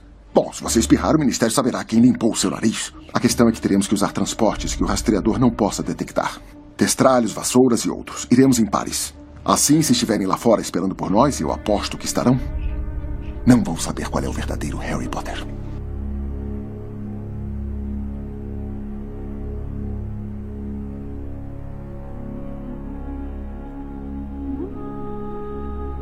Primeiramente, um dos filmes que tem algumas das melhores cenas que foram feitas só pros filmes, na minha opinião. Por exemplo, a Hermione apagando a memória dos pais. Como é bonita aquilo. Bonito e pesado. Pesado demais. O, o jeito que eles vão fazendo o, o cenário sair, tipo, né? Tipo, ela sumindo das fotos, apagando as memórias no entorno enquanto ela aplica o feitiço, te deixa uma coisa do putz, olha isso, velho. Tipo, que ela poderia simplesmente ter, sei lá, desaparecido com os pais. Tipo, do que É. eles abriram mão pra estar ali com o Harry. Exato. Ela não tinha certeza também se ia encontrar os pais dela ou não. Ela, ela tentou o máximo que ela conseguiu, mas ela não tinha certeza. Ela colocou a família dela em risco também. Então, e, e tem, até falando de, de cenas não livro, né? Acho que vocês também iam comentar da, da cena da dança dos dois, né? Sim, é linda demais. É linda demais. É, é uma coisa que é tipo assim, cringe. Sabe? É tipo, eu gosto, porém me dá uma leve gastura, porque eles são muito desajeitados, mas eu fico com uma peninha, porque, cara, era um momento tão pesado. E eles tentaram ali, sabe, esquecer e descontra... descontrair só um pouco. Mas ao mesmo tempo me dá muita gastura aquela cena. É um pingo de leveza em meio ao caos. Olha aí, que bonito. Achei tocante, Vou tocante. tatuar. É, por favor. Só que no- é, a cena da, da despedida dos pais da, da Hermione acabou ocupando a cena da despedida dos Dursley, né? Que, que Sim, tem no, livro. Que foi filmada, Aham. só que ela só tem com a, a tela verde, né? Eles É. não, não finalizaram o CGI. Mas que é lindíssima também, né? O Duda falando que ele nem sempre foi um desperdício de espaço. Não, é que ele não acha que o Harry era o desperdício de espaço. Ah, verdade, isso. Eu que piorei a frase. Sim. Quebrou Nem sempre foi. E, tipo, tem também, porque hum, é, não mostra, mas nunca teve nos filmes um, um contato entre os Dursleys e os, todos os outros bruxos, tipo, todos os bruxos da, da saga. Mas desde o começo, sempre tem algum contato. Tipo, na, na Copa de, de quadribol, os Weasleys foram buscar o Harry lá. E aí, tipo, eles brotam lá na casa do- dos Dursley, tipo, aparecendo da, lareira, quebrando a lareira inteira, não sei o quê. E eles já ficam naquela coisa, tipo, ranço de, de bruxos. Sempre tem alguma, algum contato entre eles e os bruxos, e eles sempre têm aquela aversão.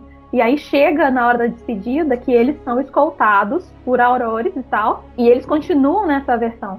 Então, tipo, até o final você ainda fica naquela coisa, tipo, caraca, vai vocês são babaca pra caraca, né? E o Falando Duda não. Dursley, babaca é uma coisa que não tem no livro, mas tem no filme, que foi, na verdade teria, né? Mas foi cortado nessa despedida dos Dursley, que é a Petúnia falando pro Harry que não foi só você que perdeu uma mãe naquela noite, eu Caraca. perdi uma irmã. É, Não, pra mim eu não faria também. sentido nenhum colocar também no filme, É, porque ela, eles foram babaca, nunca respeitaram a memória de Lilian e Thiago, então pra mim não faria sentido ter. Seria legal se fosse, tipo, algo parecido nos livros, talvez um pinguinho assim de remorso, sabe, na Petúnia do que ela fez o sobrinho passar, mas não, não. É, seria só mais filha da putagem dela mesmo. Só babaquinha. babaquinha, babaquinha, babaquinha. Cara, o filme ele, ele inicia de verdade, aliás. Né, lógico que tem o casamento ali do, do, do, do Gui com a. Como é que é o nome da menina? Do... Flé. Flé. Flé Delacour. E depois vai ter Great Jack, vai ter tudo. Mas o que mexe é, a- a- acho que a cena dos Sete Potters, Sim, que é cara. sensacional.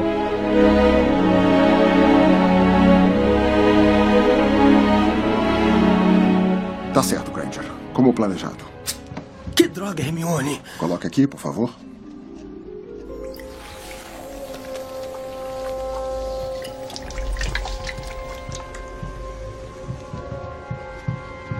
Para aqueles que nunca beberam a poção polissuco, só um alerta.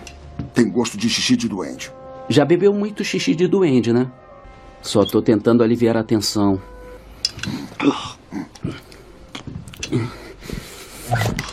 Uau, estamos idênticos. Ainda falta um detalhe.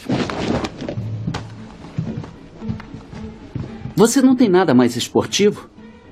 Não gostamos muito dessas cores. Então comece a gostar. Você não é você, por isso quieto e pelado. Tá certo, tá certo. Também vai ter que se trocar, Potter. Gui, não olhe. Tô horrorosa. Sabia que a história da tatuagem era mentira. Harry, a sua visão é ruim mesmo. É isso aí, vamos fazer os pares. Cada Potter terá um protetor. Mundongo, você fica comigo. Quero ficar de olho em você. Já o Harry? Sim. O verdadeiro Harry. Que diabos, cadê você? Aqui. Você vai com Hagrid. Eu te trouxe pra cá há 16 anos, quando você era menor do que um tronquilho. Nada mais justo que seja eu aquele que vai te levar embora. É, estou até emocionado. Vamos logo! Apesar de ser a cena que a gente perde é de Virges Virgis e o olho tonto, né? E a orelha do Fred. E a orelha do Fred. Não, a orelha do George. A orelha do George, depois a gente gosto perde de Mas a gente pede um pouquinho mais pra frente. É. É, um pouquinho mais do que a sua orelha. Uma, uma coisa que eu gosto da, da, da transformação antes deles saírem pra, pra escolta do Harry, eu acho muito legal a parte de onde todo mundo tá se transformando nele com a poção polissuco e as reações, né? Tipo, não olhe, Gui, eu estou feia demais, eu estou horrorosa. tipo, e o Harry ali, né? Tipo, aí o outro meu, nossa, Harry, como você enxerga mal? Aí o outro, sabia que a tatuagem era mentira? Nossa, eu, eu gosto, tipo, dessas interações. E é legal que Os o- gêmeos, nossa, estamos idênticos. o Cara, Ah, é sensacional. O legal é que o Daniel teve que praticar várias e várias vezes tirar o sutiã com uma mão só Aham. pra conseguir fazer a cena. O primeiro take foram no- é, 90 tentativas pra ser o primeiro take. É, é um, é um dos recordes que a Warner tem orgulho de, de, de lembrar. E eu Ah, lembro nos livros como era desconfortável pro Harry saber que todo mundo tava com o corpo dele. Aham. Gente, imagina É isso, bizarro. gente. Que loucura. Não quero imaginar, cara. Eu, eu toda semana eu recebo foto de alguém parecido comigo ao redor do mundo. Até criei um Instagram só pra isso. E pra mim é muito desconfortável ver por foto, imagina pessoalmente. Cara, é um filme road trip, né? Eles estão viajando ali o, o mundo de um jeito muito esquisito. Tem a, a bolsa do gato Félix da Hermione pro lado pro outro. Meu sonho é ter uma daquela, inclusive. E a, a cena esquisitíssima do Harry indo buscar a espada do Godric Gryffindor no lago, que assim, correto, tirar a roupa pra ir, né? A gente aprendeu isso com o Bear Grylls, mas toma um sol, por favor. Porque tá, tá O esquisito. menino tava brilhando mais que o Bronzeamento, patrono, cara. Tava. que isso, patrão? Não, é Harry de sunga. Mas. A linha é tênue o entre ser corajoso e idiota, né, Harry? Poxa. É. Então, porra, cara, não podia apontar. Ah, não, ele tenta, né? Fazer o Akio, né? Ele tentou, é. Não, mas vamos combinar que o Akio funciona pra quase nada, né? Eu acho que as únicas coisas que o Akio faz é o títano e só, porque de resto. É, mas assim, uma corda, um galho, não rola também, não? tipo, que nem um trouxa faria? É aquela coisa, né? Se os bruxos olhassem mais os trouxas, conhecessem coisa tipo revólver, essas coisas, menos filme. né? É, só Mas- ia dar certo se fosse um trouxa brasileiro, porque ele ia fazer uma gambiarra pra conseguir pegar. Agora qualquer outro. Não, por isso que eu tô, eu tô doido pra ver como é que vai ser Castelo Bruxo aí, por favor, que venha no, no Animais Fantásticos 3. Sei lá, né? Sei não lá. sei, não sei o que, que pode. Não sei se é melhor não mostrar tanto ou mostrar. Tem medo de me decepcionar, de ficar aqueles estereótipos chatos. Eu não sei, não sei. Ó, tem que trazer a, a cobra lá do, do, do- do zoológico do primeiro, que ela fala partiu Brasil. A tradução que eu li era assim. Essa road trip ela vai dar em Godric's Hollow e aí, aí gente grande chora, viu? Porque é túmulo dos pais, e é casa antiga, e. Ih, rapaz, e é cobra. Ih, quando tem cobra eu choro de, de Desespero. eu, acho, eu achei legal, porque nos livros, é, sempre que o, o Harry, o Ron e a Hermione eles iam pra algum lugar, tipo, no geral, assim, né? Eles tinham que ir a algum lugar, ou eles estavam com a capa da invisibilidade, ou eles tinham tomado a poção polissuco, eles sempre faziam alguma coisa pra passar desapercebido. No filme, quando ele foi visitar o túmulo dos pais, ele não tava e ele ainda foi e falou, tipo, que ele ia lá e ia visitar o túmulo dos pais, ele queria ver o túmulo É. dos pais estar ali como ele mesmo. Ele tira a capa, Fala né? que ele jamais entraria em Godric Hollow sendo outra pessoa. Que a Hermione Exato. fala, né? A gente devia ter tomado a poção. Ele, eu jamais viria até aqui sem, é, sendo outra pessoa. O que? Bota um romântico. E... Já tá tudo lascado mesmo. No O que livro- é um que tá cagado? Mas É, aí você e- compra a ideia, tipo, não, tem que tá Com- certo. É, pois é. É um romântico, né? Harry Potter é um romântico. E Já tá tudo lascado mesmo. No O que que é um livro- que tá cagado? do livro também tem. a- é mais pesado ainda, porque tem o memorial. Eles têm uma estátua do Harry, dos pais dele, e várias mensagens de Viva o Harry, obrigado, Harry. E, tipo, é bem pesado. E eu- foi um livro que eu mais li. Então tem um trecho que, que numa parte que eles estão no cemitério, que o Harry fala que, que por um momento ele, ele até chega a desejar estar ali embaixo da neve com os pais. É um negócio bem, bem pesado, sabe? E porque ele ficou todo o tempo naquele. Da, na Relíquias da Morte, né? Que nem ela comentou, de que eles iam pra um lugar ou outro. Ah, não, a gente tem que ir em Godric's Hollow, vai ter uma pista lá, vai ter um Horcrux lá. Da Hermione, não, é mu- muito óbvio, vão te pegar lá. Não, não, não. Até que chega uma hora que a Hermione fala: não, realmente, Harry, a gente precisa ir lá. Então é um momento muito emocionante da história pra mim. E no livro tem uma carga bem pesadinha, assim, sabe? E eu acho que, que o filme trouxe isso, mas com leveza. A questão da Hermione fazer um arco de flores lá. E... Nossa, arco de flores é.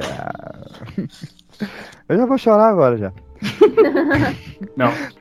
E eu aí- gosto de como eles constroem a relação do Harry e da Hermione nesse último, porque assim, eles são amigos, óbvio, eles sempre, o, o- toda a obra, mas ali eles aproximam isso de uma maneira gigantesca, que ali, não sei vocês, mas eu até cheguei a considerar um crushzinho entre Harry e Hermione. Sempre eu falei, chipei. cara, podia, podia tá certo, podia Sempre tá certo. chipei, sempre chipei. Ainda mais quando tem aquela, a, a, a, aquela Horcrux mostra pro, pro Rony, né? Os dois se agarrando ali. Eu falei, é isso aí. É isso que Que eu foi um queria. beijo muito melhor do que o beijo entre os dois. Porra! Ah, e- mas ali eles tiveram uma dificuldade gigantesca em cena, né? Tipo, eles falaram que eles tiveram sim. 15 mil tentativas até conseguir, porque eles não. O Rupert e a Emma não conseguiam se beijar porque eles eram muito amigos e ficavam, tipo, mano, ah, como tá, assim? mas ela não era amiga do Daniel, É. não, né? E Ah, nem tá. era do Rupert também não. Aí o Daniel e a Emma, quando eles tiveram que gravar também a cena do beijo deles, eles estavam com tinta no corpo. Eles falaram que foi também um negócio muito desconfortável de gravar. E o Rupert, obviamente, mulando eles lá no, no set. Tiveram que tirar ele de lá. Só que, cara, eu acho que pra mim, é- é- esse filme, ele, é que nem o outro tem a cerejinha do bolo, que é a viagem no tempo. Esse tem uma cereja que, assim como Kill Bill é genial pela cena de anime, esse é genial pela forma que eles contaram o conto dos três irmãos. Eu acho aquela Nossa. animação Cara, eu acho tão espetacular. foda. Tão foda. Que é meio cordel, cara, é meio estilizado. É, é espetacular. Aquilo é um curta-metragem quase da Pixar pra passar ali de filme. Eu acho muito bom, muito bom. Eu mesmo. concordo, eu, eu gosto inclusive como eles começam, tipo, porque ainda tá naquela coisa do, da Hermione tá puta com o Ron, e aí ele começa, ela começa o conto, né, três irmãos, sei que lá, ele, à meia-noite. Aí ela, quer contar? É, tipo, Ela quer- Era como minha mãe contava. Exato, exato.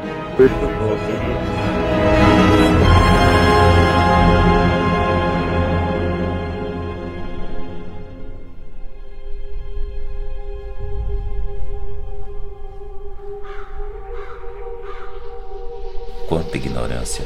Não há nada ligado às trevas nas relíquias, pelo menos não em um sentido rudimentar. A pessoa usa o símbolo para se dar a conhecer a outros crentes, na esperança de que possam ajudá-lo na busca. Ele pôs vários torrões de açúcar na infusão da raiz de cuia e tomou um gole. Desculpe, disse Harry. Continuou sem entender. Por educação, tomou um golinho de sua xícara e quase engasgou. A bebida era nojenta, como se alguém tivesse liquefeito feijõezinhos de todos os sabores com o sabor de bicho-papão. Bem, como vem, os crentes procuram as relíquias da morte, explicou Xenofilho, estalando os lábios, visivelmente aprovando a infusão de raiz de cuia. Mas o que são as relíquias da morte? perguntou Hermione. Xenofilho pôs de lado a xícara vazia. Suponho que estejam familiarizados com o conto dos três irmãos. Harry respondeu que não, mas tanto Rony quanto Hermione responderam afirmativamente. Xenofilho assentiu sério. Ora, muito bem, Sr. Potter. Tudo começa com o conto dos três irmãos. Tenho um exemplar aqui em algum lugar. Ele correu os olhos pela sala procurando-o nas pilhas de pergaminhos e livros, mas Hermione o interrompeu. Tenho o conto, Sr. Lovegood, trouxe-o comigo. E ela tirou os contos de Beedle, o bardo da bolsinha de contas. O original? perguntou o Xenofilho vivamente. E Quando a garota confirmou, ele disse: Então por que não ler em voz alta? É o melhor meio de assegurar que todos entendemos. Ah, está bem, disse Hermione nervosa. Abriu o livro e Harry viu que o símbolo que estavam pesquisando encimava a página. Ela pigarreou e começou a ler. Era uma vez três irmãos que estavam viajando por uma estrada deserta e tortuosa ao anoitecer. À meia-noite, foi como nossa mãe contou, disse Ron, que esticara os braços para trás de cabeça para ouvir. Harry lançou-lhe um olhar aborrecido. Desculpa, acho que dá mais medo se for à meia-noite, replicou Ron. É, Estamos realmente precisando de um pouco mais de medo em nossas vidas, disse Harry sem conseguir se conter. Xenofilho não parecia estar prestando muita atenção e olhava ao céu pela janela. Continue, Hermione. Depois de algum tempo, os irmãos chegaram a um rio fundo demais para vadear e perigoso demais para atravessar a nado. Os irmãos, porém, eram versados em magia e simplesmente agitaram as mãos e fizeram aparecer uma ponte sobre as águas traiçoeiras. Já estavam na metade da travessia quando viram o caminho bloqueado por um vulto encapuzado. E a morte falou: Desculpa, interrompeu Harry. Mas a morte falou? É um conto de fadas, Harry, certo? Desculpe, continue. E a morte falou. Estava zangada por terem lhe roubado três vítimas, porque o normal era os viajantes se afogarem no rio. Mas a morte foi astuta. Fingiu cumprimentar os três irmãos por sua magia e disse que cada um ganhara um presente por ter sido inteligente o bastante para lhe escapar. Então, o irmão mais velho, que era um homem combativo, pediu a varinha mais poderosa que existisse, uma varinha que sempre vencesse os duelos para o seu dono. Uma varinha digna de um bruxo que derrota a morte. Ela atravessou a ponte e se dirigiu a um vestuto sabuqueiro na margem do rio. Fabricou uma varinha de galho da árvore e entregou-a ao irmão mais velho. Então o segundo irmão, que era um homem arrogante, resolveu humilhar ainda mais a morte e pediu o poder de restituir a vida aos que ela levara. Então a morte apanhou uma pedra na margem do rio e entregou-a ao segundo irmão, dizendo-lhe que a pedra tinha o poder de ressuscitar dos mortos.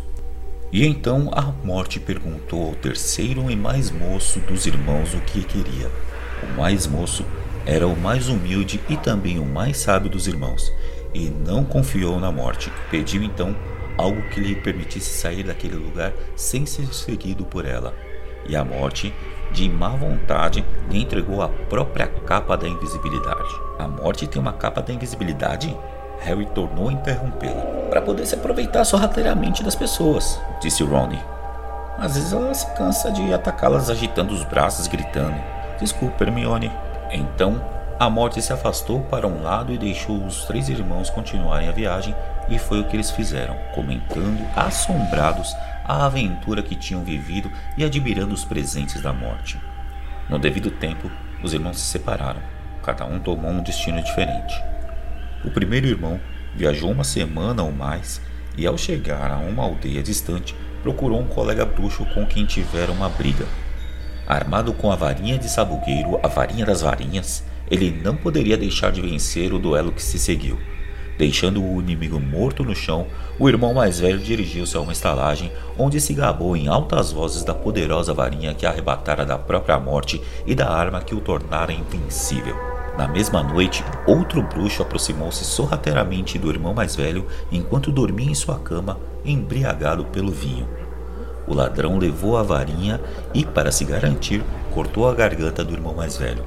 Assim, a morte levou o primeiro irmão, entre mentes, o segundo irmão viajou para a própria casa, onde vivia sozinho.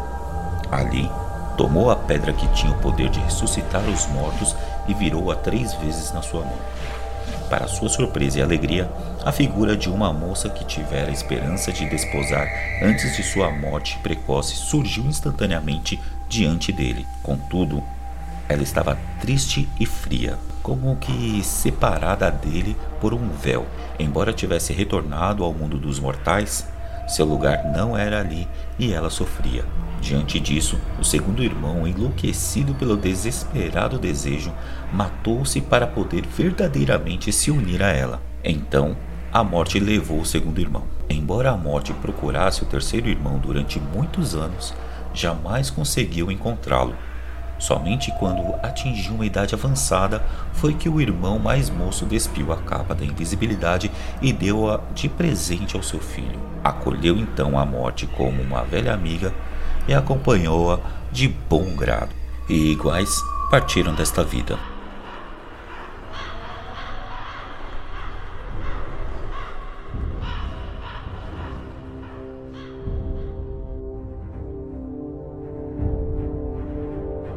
Que finalmente, né, o embate de, do- de quem sabe a teoria e de quem viveu a prática, né? Sim, sim, os amadores. Nossa, e essa cena ocorre na visita deles ao Xenofilho Lovegood. No livro, eles entram lá, acho que é no quarto da Luna, e eles veem aquela pintura deles, né, com a Luna e o Neville, né? Acho que fa- faz falta eh, esses detalhes, assim, que como É, personagem. Porque ela, ela desenhou todo mundo e aí escreveu várias vezes, tipo, amigos em volta. E, e é uma, uma coisa. Cara, quando você lê o livro, chega a dar uma dorzinha no coração. Eles Porque até você falam, nossa, tipo, não eles até comentam, né, que não, tipo, nossa, não achei que era, tipo, era, era tanto pra ela, assim, né? Maravilhosa, maravilhosa. Morre Good é foda. né? Nossa, inclusive, não morra, Luna. Inclusive, é, lá no começo do livro, com esse negócio que o Harry, no livro, ele tá sempre disfarçado, sempre disfarçado. Inclusive no casamento, é, ele tava. Ele tava se fingindo lá por um primo dele, se eu não me engano. E aí ele tomou uma poção, né, pra poder mudar. E a Luna foi a única pessoa que reconheceu. Que, tipo, todo mundo. Não, eu sou não sei quem Weasley lá. E aí, quando ela encontra com ele, ela, e aí, Harry? Aí ele fica, tipo, não, eu sou não sei quem. Aí ela, ué, você mudou de nome também? aí ele falou, como que você me conheceu? Ela, ah, seu, seu jeito, alguma coisa assim. Então, tipo, cara, a Luna é simplesmente espetacular. É. Esse spin-off, só dela. Aí não, vamos Sim. fazer do Newt Scamander. Mas enfim, a, gente fecha o, o primeiro filme com a morte do Vladimir Putin, né? E com o, o Voldemort desovando o Dumbledore pra pegar a varinha das varinhas. E, cara, eu acho um, um- um- bom final. Eu fiquei empolgado. É bem melhor do que o Hobbit fez nas três partes, inclusive. Mas sei eu acho que merece um destaque maior aí pra morte do Dobby. Que eu acho que a, tem- a gente tem que citar a famosa frase do El, é, Dobby é um elfo livre, Dobby não tem senhores. É muito legal ele falando disso. Nossa, aquele discurso. Ela mais uma vez matando quem não precisava ter matado. Ai, Exato. gente. A Beatrix ela é tipo um, um Stormtrooper, né, cara? Nunca acerta. Certa. Gente, a morte do Dobby, sem, sem brincadeira, é uma das cenas que eu choro até hoje, toda vez. Com aquele discurso dele. Tudo bem que eu preferia o, o Dobby, assim, digitalmente falando, CGI do segundo, que eu acho que era mais realista do que esse dos últimos. Eu acho que ele ficou muita harmonização facial, sabe? Sim, sim. Muita Meteu um monte de cara. botox. Sim, super botox. E, mas ainda assim eu consigo me emocionar com ele de botinha. E, ai, gente, que pesado, que É, é, é o futebol, Demais, demais. realmente. É, cara, botou botinha no pet, eu, eu me emociono. é muito vacilo botar botinha no pet. E aí ele morrer da forma que ele tinha prometido pro Harry que não. Harry vacilou também, né? não, né? Promete que nunca vai mais tentar me salvar. Dele tá bom. E morreu. No céu tem meia e morreu. E eu gosto do. Que pesado. Boca, Eu gosto de como o Harry dá o peso pro enterro, né? Tipo, de Aham. a gente vai fazer isso sem magia nenhuma. Uhum. É, isso é foda pra caramba também.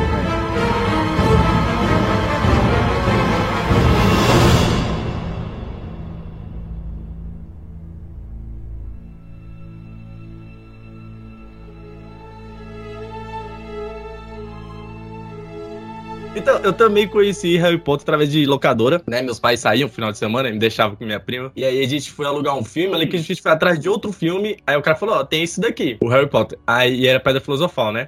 A gente alugou, não gostei tanto. E quando a gente foi devolver, ele falou, ó, chegou o segundo. Talvez você goste. Aí eu quero o Câmara Secreta. E foi aí que eu comecei a gostar de Harry Potter, comecei a copiar os filmes. Os livros eu vim. Copiar ler os filmes? bem Hã? Acompanhar, acompanhar. Ah, tá, entendi. Copiar os filmes. Não, acompanhar os filmes. Livro eu vim bem depois, foi quase no ensino médio que eu vim ler o primeiro livro de Harry Potter. E meu, meu- um dos meus melhores presentes de aniversário foi o Relíquias da Morte Parte 2, que lançou no cinema dia do meu aniversário, 15 de julho de 2011. Olha aí. Rapaz.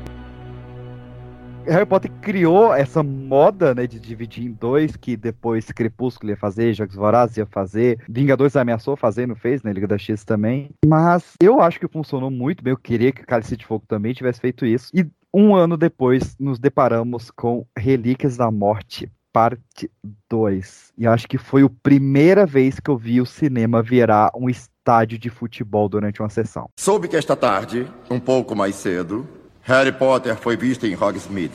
Agora, se alguém, aluno ou funcionário, tentar ajudar o Sr. Potter, será severamente punido de acordo com a gravidade de seus atos. Além disso, qualquer pessoa que tenha conhecimento desses fatos e não venha denunciá-los a mim será considerada como igualmente culpada. Então, se alguém aqui tem algum conhecimento dos movimentos do Sr. Potter, eu peço que dê um passo à frente agora. Parece que, apesar da sua exaustiva estratégia de defesa, você tem um probleminha com a segurança, diretor. E acho que isso é muito sério. Como se atreve a ocupar o lugar dele? Conte o que houve naquela noite! Conte a eles que você olhou nos olhos do homem que confiou em você e o matou! Conte a eles!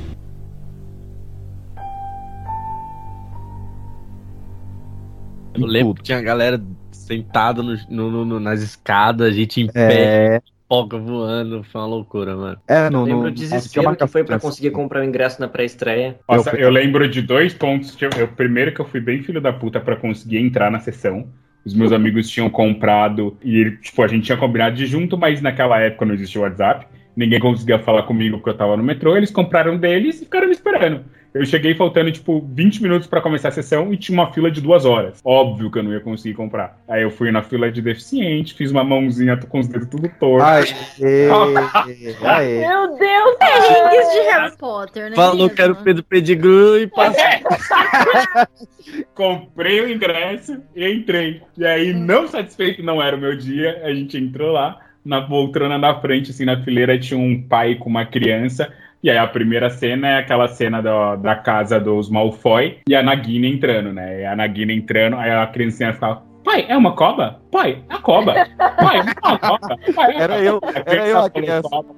35 vezes naquele minuto. Tanto que reclamaram, tanto que o pai saiu com ela da sala e aí a gente conseguiu curtir o filme. Sério, velho? Tiraram o moleque. Tiraram o moleque. Ah, cobra aí, fila da puta. Sai da Vai ver a cobra lá fora. É a cobra lá fora. Vai no zoológico. agora. Muito boa a história da Copa, gostei. é, é- é nesse que tem a, a, a poção polissuco no início, né? Da, da Beatrix. Que eles vão, é que eles vão, que eles invadem o Gringotts. Isso. E aí tem um, um dragão feio demais, cara. Como que os, os dragões ficaram mal feitos depois? Porque eu prefiro muito mais. Então, mas, Ah, mas não era- eu acho que a é. intenção dele era tá, assim, não, não- eu acho que o CGI dele é bom, mas ele tava meio porque ele tava preso, entendeu? Ele é É, cego. acho que a intenção era essa, né? É. Vai ser maltratado, né? Isso, de doente mesmo, tanto que ele é cego na hora que você vê no filme. Sim, sim. E porque ele realmente ele ficou anos ali. Ai, gente, que crueldade, Nossa, não? agora, agora, agora você me fez sentir mal por ter falado que o dragão era feio. Fiquei bolado agora. Aquela cena de Gringotts, gente, eles, gente, eles, eles entraram em fucking Gringotts, que lá desde o primeiro, le... ó, gente, eu falo assim, gente, é muito E louco quando a gente e tá lá, tipo, que é mais seguro e que ninguém consegue entrar, aí, nanana, aí chega o que Harry e fala, vou sim, amor, e invade lá, pronto. Não, é porque assim, o Hagrid vai falar porque é muito seguro. Tipo, só não é mais seguro que Hogwarts. Aí É. no livro anterior invadiram Hogwarts. Então, ah, se invadiram Hogwarts, a gente vai invadir também. Não tem lugar mais perigoso no mundo que Hogwarts. Não, mas a ousadia deles, porque, tipo, eles não só é, se transformam na maior comensal da morte, tipo, pra entrar, vai lá, tipo, toda desconjuntada, ele ainda usa uma das três maldições proibidas pra conseguir, tipo, porque o Duende dá uma percebida que aquela não é a Bellatrix. Aí eles conseguem entrar ali com base na, na, na É. maldição, né, da Imperium. Mano, é... E assim, ele com tudo ali, tudo ali, tipo, nessa primeira parte é, é muito bacana. A cachoeira da verdade, tipo, eles caindo, a Hermione parando o tempo por não morrer tabacado, tipo, é- é- eu acho que é um nível de detalhe de apresentar o banco que, tipo, em momento nenhum eu parei na obra e falei, nossa, como é Gringotts? Ok, é um banco, guarda seu dinheiro, paga o banco, vai lá, acabou. Mas não que tivesse tudo isso lá dentro, fosse um mundo à parte. Eu vou falar, eu tenho um crush na Bellatrix. Mas seguindo o filme. Não tem, né, gente? Ah, gótica, sempre Não tive. dá, cara, não dá. Ah, O que mais que a gente tem na parte? Eu não lembro nada da parte 2 que eu tô vendo aqui, que é o filme que eu menos revi. Tem que rever. Ah, Cara, da Parte, a parte 2, eu acho que assim, é, eu, lem- eu lembro muito tanto do livro quanto do filme, é realmente um embate, né? Uhum. Entre o Voldemort É o e o Harry, mesmo. só que no livro é tão melhor. Sim. O Tipo ah, assim, sem dúvidas, sem dúvidas. É, Ah, tá- mas eu acho que ali não é nem erro de adaptação. Eu acho que eu não consigo Não ver dava. uma pessoa colocando tudo isso num, tipo, sem ser um filme de 10 horas. Sim. E outra, gente, o, o livro, a história é muito pesada. Então, tipo, você colocando lá pra ainda ser um filme de criança, não dá, não dá, cara. É tipo uma coisa que eu não supero, não adianta, eu não supero. Tem muita coisa que deixaram de fora, tipo, a Tonks e o Lupin falando do. convidando o Harry pra ser padrinho da criança. Em momento nenhum cita nada disso. E que são coisas que são muito fortes, mas eu não Ah. supero a morte do Fred. Não supero que no livro, cara, porque antes o, o Percy tinha brigado com a família, porque ele foi trabalhar no ministério e tal, e ele sabia Sim, do sim, problema que o pai dele tinha. E aí, nas Relíquias da Morte, ele volta, tipo, se vira contra o ministro e tem a luta dele contra o ministro. E tá ele e o Fred lutando lá. E aí que ele vira pro ministro e fala: Ah, é, eu não sei se eu já falei, mas eu tô pedindo. Não sei se você já percebeu, mas eu tô pedindo demissão. E aí o Fred vira e começa a rir, tipo, cara, você tá fazendo piada e que não sei o quê. E tudo explode e ele morre enquanto ele tá rindo do irmão. E aí, depois da morte, tipo, quando todo mundo volta e percebe o que aconteceu, e volta a cena, digamos assim, né, pro, pros. Pro, tava o, o Percy e o Ron, e eles deitam assim em cima do, do Fred lá, e no livro descreve que, tipo, o fantasma da última risada do Fred. Cara, aquela cena. eu Ok, chorei Carol, você tanto, acabou eu de me fazer dormir chorando. Cara, e tipo assim, como que você É. coloca isso? Eu não precisava lembrar criança? disso, não. Eu tava bem tranquilo Não com esse nível de detalhe. É, eu, eu, É eu tava. porque essa cena é, tipo, muito, muito, muito pesada pra mim. Muito pesada. Cara, eu, eu chorava de soluçar. Eu chorei com o Dobby, mas com a morte do Fred eu chorei de soluçar. E era uma coisa, tipo assim, eu não era tão apegada a ele. Mas, nossa. Mas eu acho que é exatamente por ele ser um personagem de alegria, porque eu lembro que quando eu li os livros a primeira vez, eu percebi que eu estava emocionado nessa parte, exatamente porque eu estava indo trabalhar já na, na época, eu era, eu tinha o meu primeiro emprego lá no estágio, e eu percebi que eu, tipo, tava coisando porque eu literalmente chorei. Eu percebi Uhum. porque caiu uma lágrima no livro. Aí quando caiu a lágrima no livro, eu falei, cacete, eu tô chorando no metrô. tipo, e aí eu limpo assim, É porque tipo, foi um é personagem que desde o, né, tanto filme quanto livro, sempre nos fazia rir, de, tipo, eram muitos anos com aquele personagem. Uhum. Pra mim, ele foi uma das mortes mais desnecessárias. Tipo, porque o Jorge não tenho certeza que nunca mais foi o mesmo. Os Weasley nunca mais foram os mesmos. Uhum. E, cara, não precisava. De verdade, já tinha ido Tonks pro Beleléu, já tinha ido Lupin pro Beleléu. Eu entendo. Crianças perdem pais em guerra. Uhum. Mas o que que o Fred tinha a ver, cara? Tem a, a- nos livros tem a cena que a gente até pulou quando a gente falou lá atrás, quando todo mundo tá. Não é no Enigma do Príncipe. Ou é? Que todo mundo fica lá no, na casa dos Black. É, no comecinho, né? Do, achei do, É. da parte. Peraí. No começo da ordem. É a Ordem da Fênix, isso. Que eles ficam. Fica todo mundo hospedado lá. E aí tem um bicho papão no armário e a Molly vai lá pra poder tentar tirar. E nisso ela abre e aí o Harry chega e vê a, a Molly, tipo, em desespero, porque o bicho papão dela é todo mundo morrendo. Então, tipo assim, mostra o Fred morrendo, aí mostra o George morrendo, aí mostra o Sr. Weasley, aí mostra a Ginny e mostra o Harry morrendo também.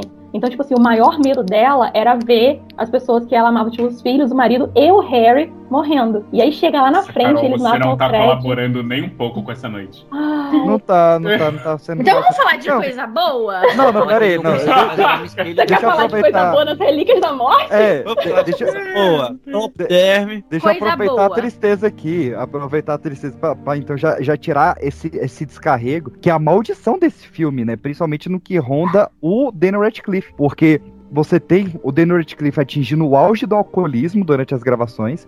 Você tem o dublê dele se acidentando no set e ficando tetraplégico. E você tem, eh, dois anos depois do, do lançamento do filme, o dublador dele brasileiro, Caio César, tomando um tiro de bala perdida no pescoço, falecendo. Então, assim, o que que tava acontecendo com o Daniel em volta ali, cara?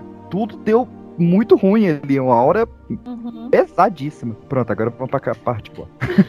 Agora eu quero só fazer um adendo voltando pra morte do Fred lá. Aê! É, mais uma parte que é mais bonitinha, mais cult. Ah, Tipo, uma das coisas que eu mais gosto do, dos acervos do Pottermore de depois da obra é a carta da Lilian pra Molly falando que ela tá cuidando do Fred lá em cima.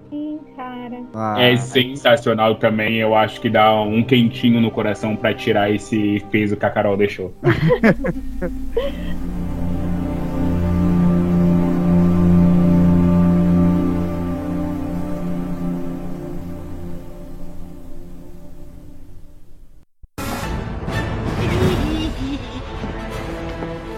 A minha filha não, sua vadia.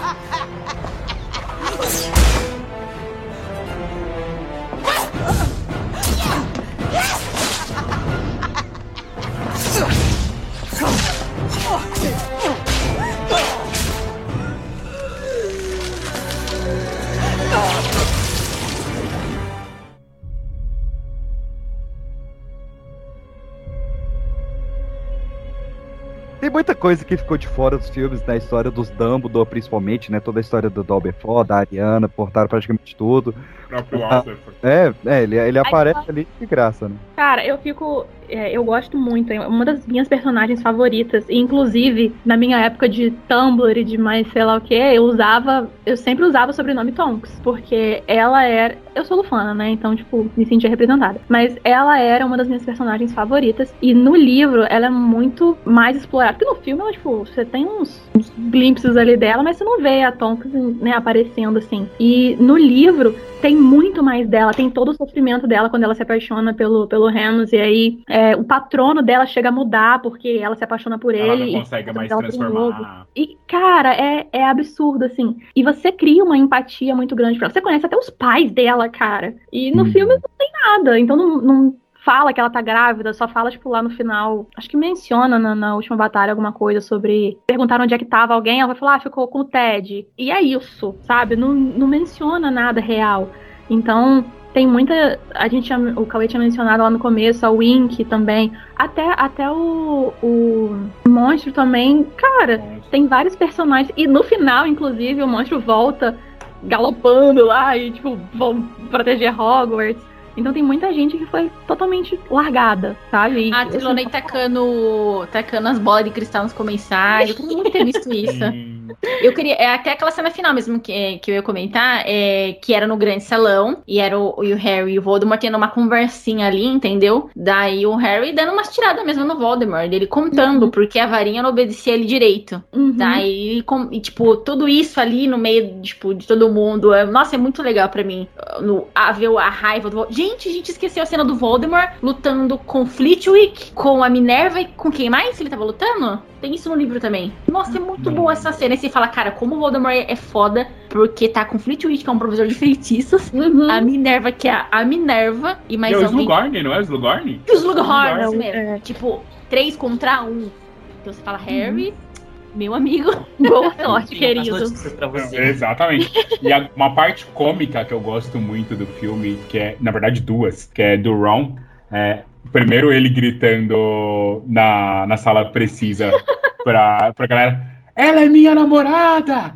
Tipo, Minha namorada, acho não! Sensacional, exatamente. Mas a que eu mais gosto é ele falando no videoglossiar pra abrir a câmera. Aí a Hermione olha ele. Que foi? O Harry fala dormindo. É sensacional. É muito Sim. bom. Não, quando você for de, de cena cômica, achei que você ia puxar, cara, o abraço do Voldemort no Draco. Meu Deus, sim! Aquilo parece uma cena de The Office, cara. É muito, Gente, que vergonha alheia que me dá aquela cena. É muito boa, muito boa mesmo. Vocês são, é, já releram, mas o, o Relíquias eu só li uma vez. Tenho realmente que reler, um- uma falha de caráter minha não ter lido de novo. Mas o que, que vocês acham do David Yates ter tirado da bunda dele a ideia de prender toda a Sonserina nas masmorras na hora da, da batalha? Gente, eu achei aqui, assim, eu ri, eu ri. Achei sacanagem? Não, mentira, só um pouquinho. Porque tinha criança, cara. Porque É. não, eles não andaram. alguém que é mal é criança, falei. Gente, Mas é sério que não tem isso nos acho- livros? Uma menção, Não. alguma coisa de botar o Não, povo não, na, não, nas eles evacuaram Tá todo mundo. Eles evacuaram todo E mundo. deixaram os maiores de idade, que- né? Sim, sim. Só ficou lá quem era maior de idade. Quem queria lutar, quem não queria tava Quem- livre pra exatamente. E o Colin Creevy que acabou voltando e morreu, né? Que não devia estar lá. Né? Bob Colin. É, vai tirar foto, vai ser Mas- honesto. Vai fazer o seu Peter, né? É. Mas, enfim, mas uma coisa que é, tipo, que assim, ele tirou da bunda e que fez muito mal feito, inclusive, porque é, nessas últimas partes, eles lutam bastante pra desmistificar essa coisa, tipo, que não é só na Grifinória que tem corajoso, não é na, só, só na, na Corvinal que tem gente inteligente. Aí ele pega e simplesmente coloca, não, mas todo mundo que é da Sonserina é pau no cu. Vai pro. É, é, cara, é, é como se ele tivesse. A, a batalha fosse no Brasil e falou: vamos prender todo mundo do sul que é racista. Tipo, foi basicamente isso que ele fez. Por um breve momento eu achei que você ia falar que era pra prender todo mundo do Rick é bandido. Mas isso, é- isso não é. Teria é- saído melhor, teria saído melhor, mas a gente ia tomar tiro. É, não, é, agora a gente. Ó, o pessoal do sul não quis. Enfim. Que morte foi aquela do Voldemort? 3D, né, amiga? É, 3D. pois é. Gente, porque, tipo assim, o conceito era, ele era apenas um humano. E foi assim que ele morreu, tipo, tomou-lhe um feitiço, pá, caiu, ficou estirado lá como todo, como vários outros mortos no meio do, do salão. Porque eles, né, é, a luta foi na frente de todo mundo, ali no meio de todo mundo. Então era pra ter essa ideia do foi só mais um. Só que aquele negócio dele virando mariposas voadoras, cinzas de carvão e. Gente! Mas é que eles quiseram trazer, a- além de, putz, é cinema. Eles querem trazer uma coisa que vai brilhar os olhos, que vai chamar a atenção, que vai ser impactante, diferente da morte dos demais que só um corpo. E eles queriam mostrar aquele conceito de ali era só uma casca. Depois que mataram todas as Horcruxes, não tinha o Uhum. que sobrar. Entendeu? É, então, assim- tipo, o corpo dele, querendo ou não, era um corpo artificial que voltou. Eu, eu Tipo, entendo. feitiço. Eu entendo o David Yates, porque realmente, se, se bota aquele feitiço pra varar ele e cai o, o presunto cinza ali no chão, ia ficar um climão. Ia ficar um climão Não, ali. e nem ia fazer muito sentido, porque o Harry só usa, né, tipo, o, Isso, o- que desarma, né? Ele Não, não, não lançou. ali já era. Só lança É espelharmos. espelharmos inteira. Não, o único não feitiço vai nas aulas, diferente dá nisso, do- né? Ah, Fica tomando cerveja manteigada, é, tamo aí, tamo junto. Não, mas eu, eu- quero voltar antes, né? Na, na, na, na primeira morte ali do, do Harry, quando a gente tem aquele salão branco, e tem o- a- uma das melhores cenas do Dumbledore na franquia inteira, né? Sim. É, você não deve ter pena dos mortos, tem a pena dos vivos que, que vivem sem amor, aquela. É isso, né? A, a, Tem- a- tem- não tem de apenas dos mortos, Harry, mas dos vivos e acima de tudo aqueles que vivem sem amor. É muito bonito, gente. é foda demais. Mas o Assim, que, né? que é é o. bonito no filme, porque era pra ele estar pelado ali, né? Então, assim, não É. seria tão bonito. Mas o, o feto Voldemort que tá pelado ali, você fica. Aquilo. Mas, cara, quando ele volta no- nos braços do. Primeiro, ele nos braços do Hagrid, o Hagrid chorando, você já fica bolado, né? Mas quando ele dá o surprise motherfucker dele, é muito bom, cara. É muito bom, eu adoro. Muito E bom. eu acho legal é, a Narcisa, que ela, tipo, ela salva o Harry ali. Ela foi naquele negócio de o Draco salvou ele por causa do, do filho, mas, cara, ela podia, tipo, tá vivo, tá vivo, show, tá, tá vivo aqui, pode matar de novo. E aí ela salvou o filho dela, sabe? Mas, É, porque ela queria que tudo acabasse, né? E ela, ela tipo, perguntou ela se ele tava vivo. vivo. Tipo, tipo, e a treta ia mais longe. Ela falou, vai saber se esse menino vai morrer de novo. Deixa quieto. É, o o rolo da porra.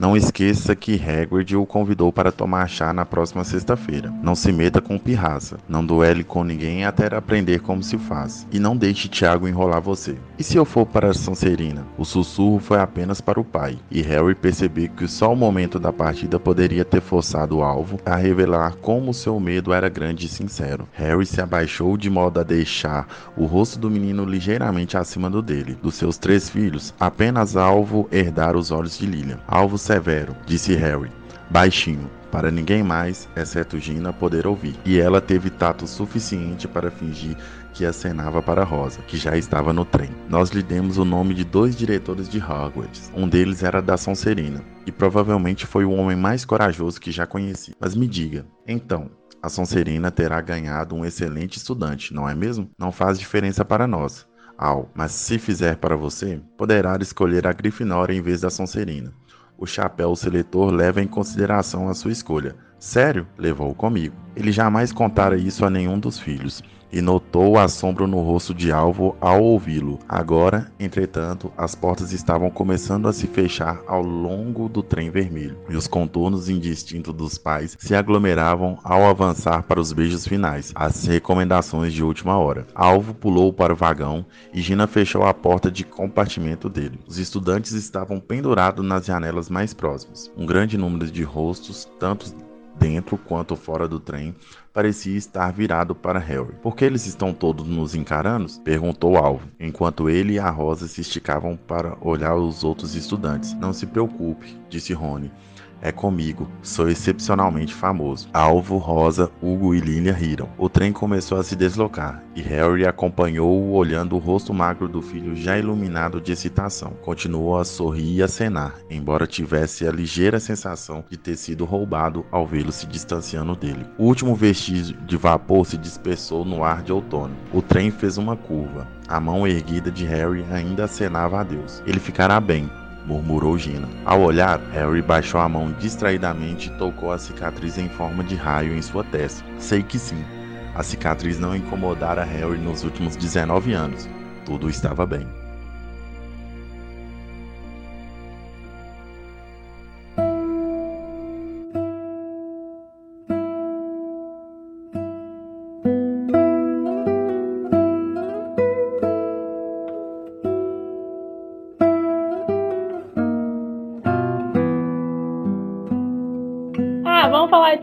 Legaisinhas? Eu prefiro muito mais o beijo da Hermione e do Ron no livro, que tem aquele negócio lá, tipo, o Harry. Gente, tá, tá acontecendo uma, uma guerra aqui, vocês estão fazendo o quê? Aí o Ron vira, tipo, ah, e agora ou nunca, né? Então, vambora. Muito a minha bom. filha Eu não gosto- sua vadia. A gente não pode esquecer que tá É. Cara, Sim, sim, sim, espetacular. sim. Olha Get aí. away from Mas eu gosto. Get. Eu gosto muito que esse filme, principalmente na batalha, ela pega os principais, que eu, eu chamo de coadjuvantes principais, né? Porque, tipo, eles não têm tanta relevância no, no filme, mas aparecem e eles re- resgatam todos eles, tipo, no que você era melhor. Então, tipo, Finnegan, você é muito bom em explodir coisas, vai explodir coisas. É, tipo, Neville é bom com herbologia, vai se, lançar seus feitiços lá. E ele começa a, a- a- essa, toda essa preparação. Eu acho fantástico quando eles estão construindo o domo de magia, tipo, a preparação de Uhum. todo mundo lá é muito bacana. E o meu momento preferido do filme todo, que é quando a Minerva solta o Pietro. Eu ia falar isso agora. Nossa, Sempre quis usar esse senhora. feitiço. Eu sempre quis fazer esse feitiço. Muito bom. Gente, Não, tem- eu choro. A trilha sonora desse filme, na hora que, espetacular. ai, na hora que começa a cair as estátuas assim, e, e colocar a Minerva ainda, que pra mim é uma das minhas personagens preferidas, Uhum. e que representa muito Hogwarts também, a média ali, enfim, ai gente, que cena. A Molly Ah. toda abalada ali com as coisas, sabe? Com medo, tipo assim, ela tinha muito a perder ali. Todos a os própria- filhos ali. A própria tomada do castelo, né? Quando ele chega, o castelo tá aquele nazismo inteiro ali, com o Snape liderando, e o, o- o Harry infiltrado com a galera, e, e aí e vem o improviso do, do Daniel Radcliffe na cena, né? Como você se atreve a ocupar o lugar dele? Aí, porra. Você sabe que ele. Arrepiei. Que, que depois a gente vai ver que isso, né, não era bem assim, mas a cena é muito forte. Uhum. Ainda falando Nossa. dessa cena, tem uma curiosidade legal. Que é, na hora que tem a breve batalha ali que o cinema vibrou entre a Minerva e o Snape, que ela Uhum. começa a Uhum. atacar ele e em nenhum momento ele ataca ela de volta. Ele só tá Sim. se protegendo. E E dá pra ele- ver certinho a coreografia ali de luta deles, que ele só tava se protegendo e foge em seguida. Uhum. E Então ele é muito usa os legal. feitiços dela pra atacar os outros comensais. Sim. É. Pra, joga Ah. pra trás, assim. Uhum. É, E vamos quando o Harry sinceros. termina de falar também, os professores e o pessoal Gente! entra no salão ali, esse daquele. Ai, agora vai mudar o negócio. Não, vamos ser sérios, esse filme é do Snape, né, cara? O ápice foi incrível, né? A, a, a autora, ela já tinha contado, diz é a, a lenda, né, que ela já tinha contado o final só pro Alan Rickman. Uhum. Ele era só ela e ele que sabia o final da saga. E, cara, quando tem toda a parte do Always, não Nossa. tem uma pessoa que fica sem chorar no filme. É sensacional. E aí mostra tudo, tipo, que ele faz pro Harry, todo o amor que ele ainda cultiva pela Lily e que ele tem essa parte paternal pelo Harry. É tudo, tipo, produção. Você fica, mano, como assim? Como assim? Tipo, Eu aí vai encaixando o negócio também. Eu também não. Eu- Não, Não ele é muito creepy o Snape pra mim, Sim. gente. Cara, Pô. eu acho que ele era, ele era obcecado egoísta pela Lily. É, tudo Dodói, ele meu Dodói. fez- tudo que ele fez, eu entendo que ele fez por amor a ela e tudo mais.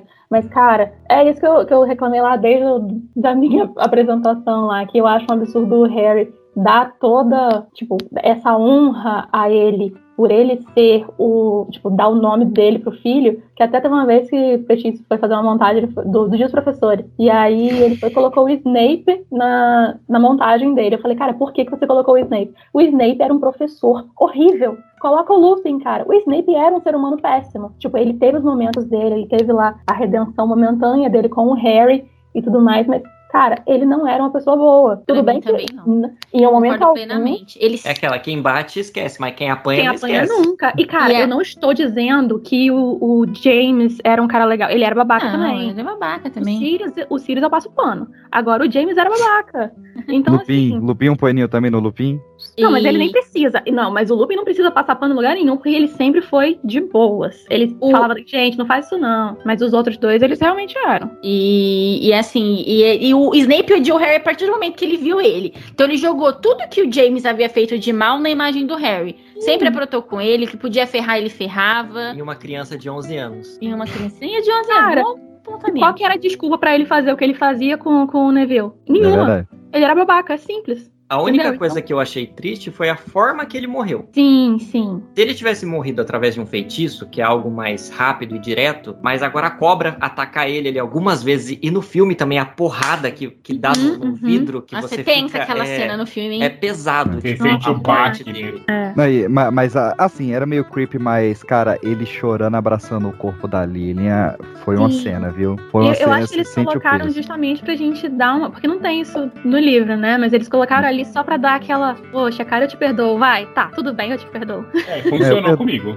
Funcionou, Tudo bem, funcionou. você, denunci- você falou da profecia, né? Que consequentemente matou a mulher que você amou, mas aqui eu te perdoo. Ah, gente, eu não É, consigo. tá desculpa. tudo bem, O Snape é, pra mim tadinho. ainda é um caso. Vocês me perdoam, ainda é um caso. É, mas assim. caso vocês- eu concordo. Precisa da série dos marotos pra gente estudar isso a fundo aí. É, A pra gente odiar marotos- mais ainda o Snape. Que isso.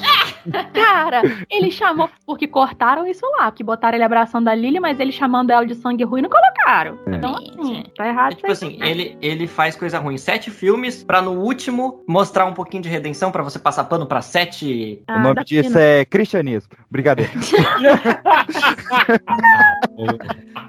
Perdoar não significa esquecer. Já diria mais no ditado, exatamente.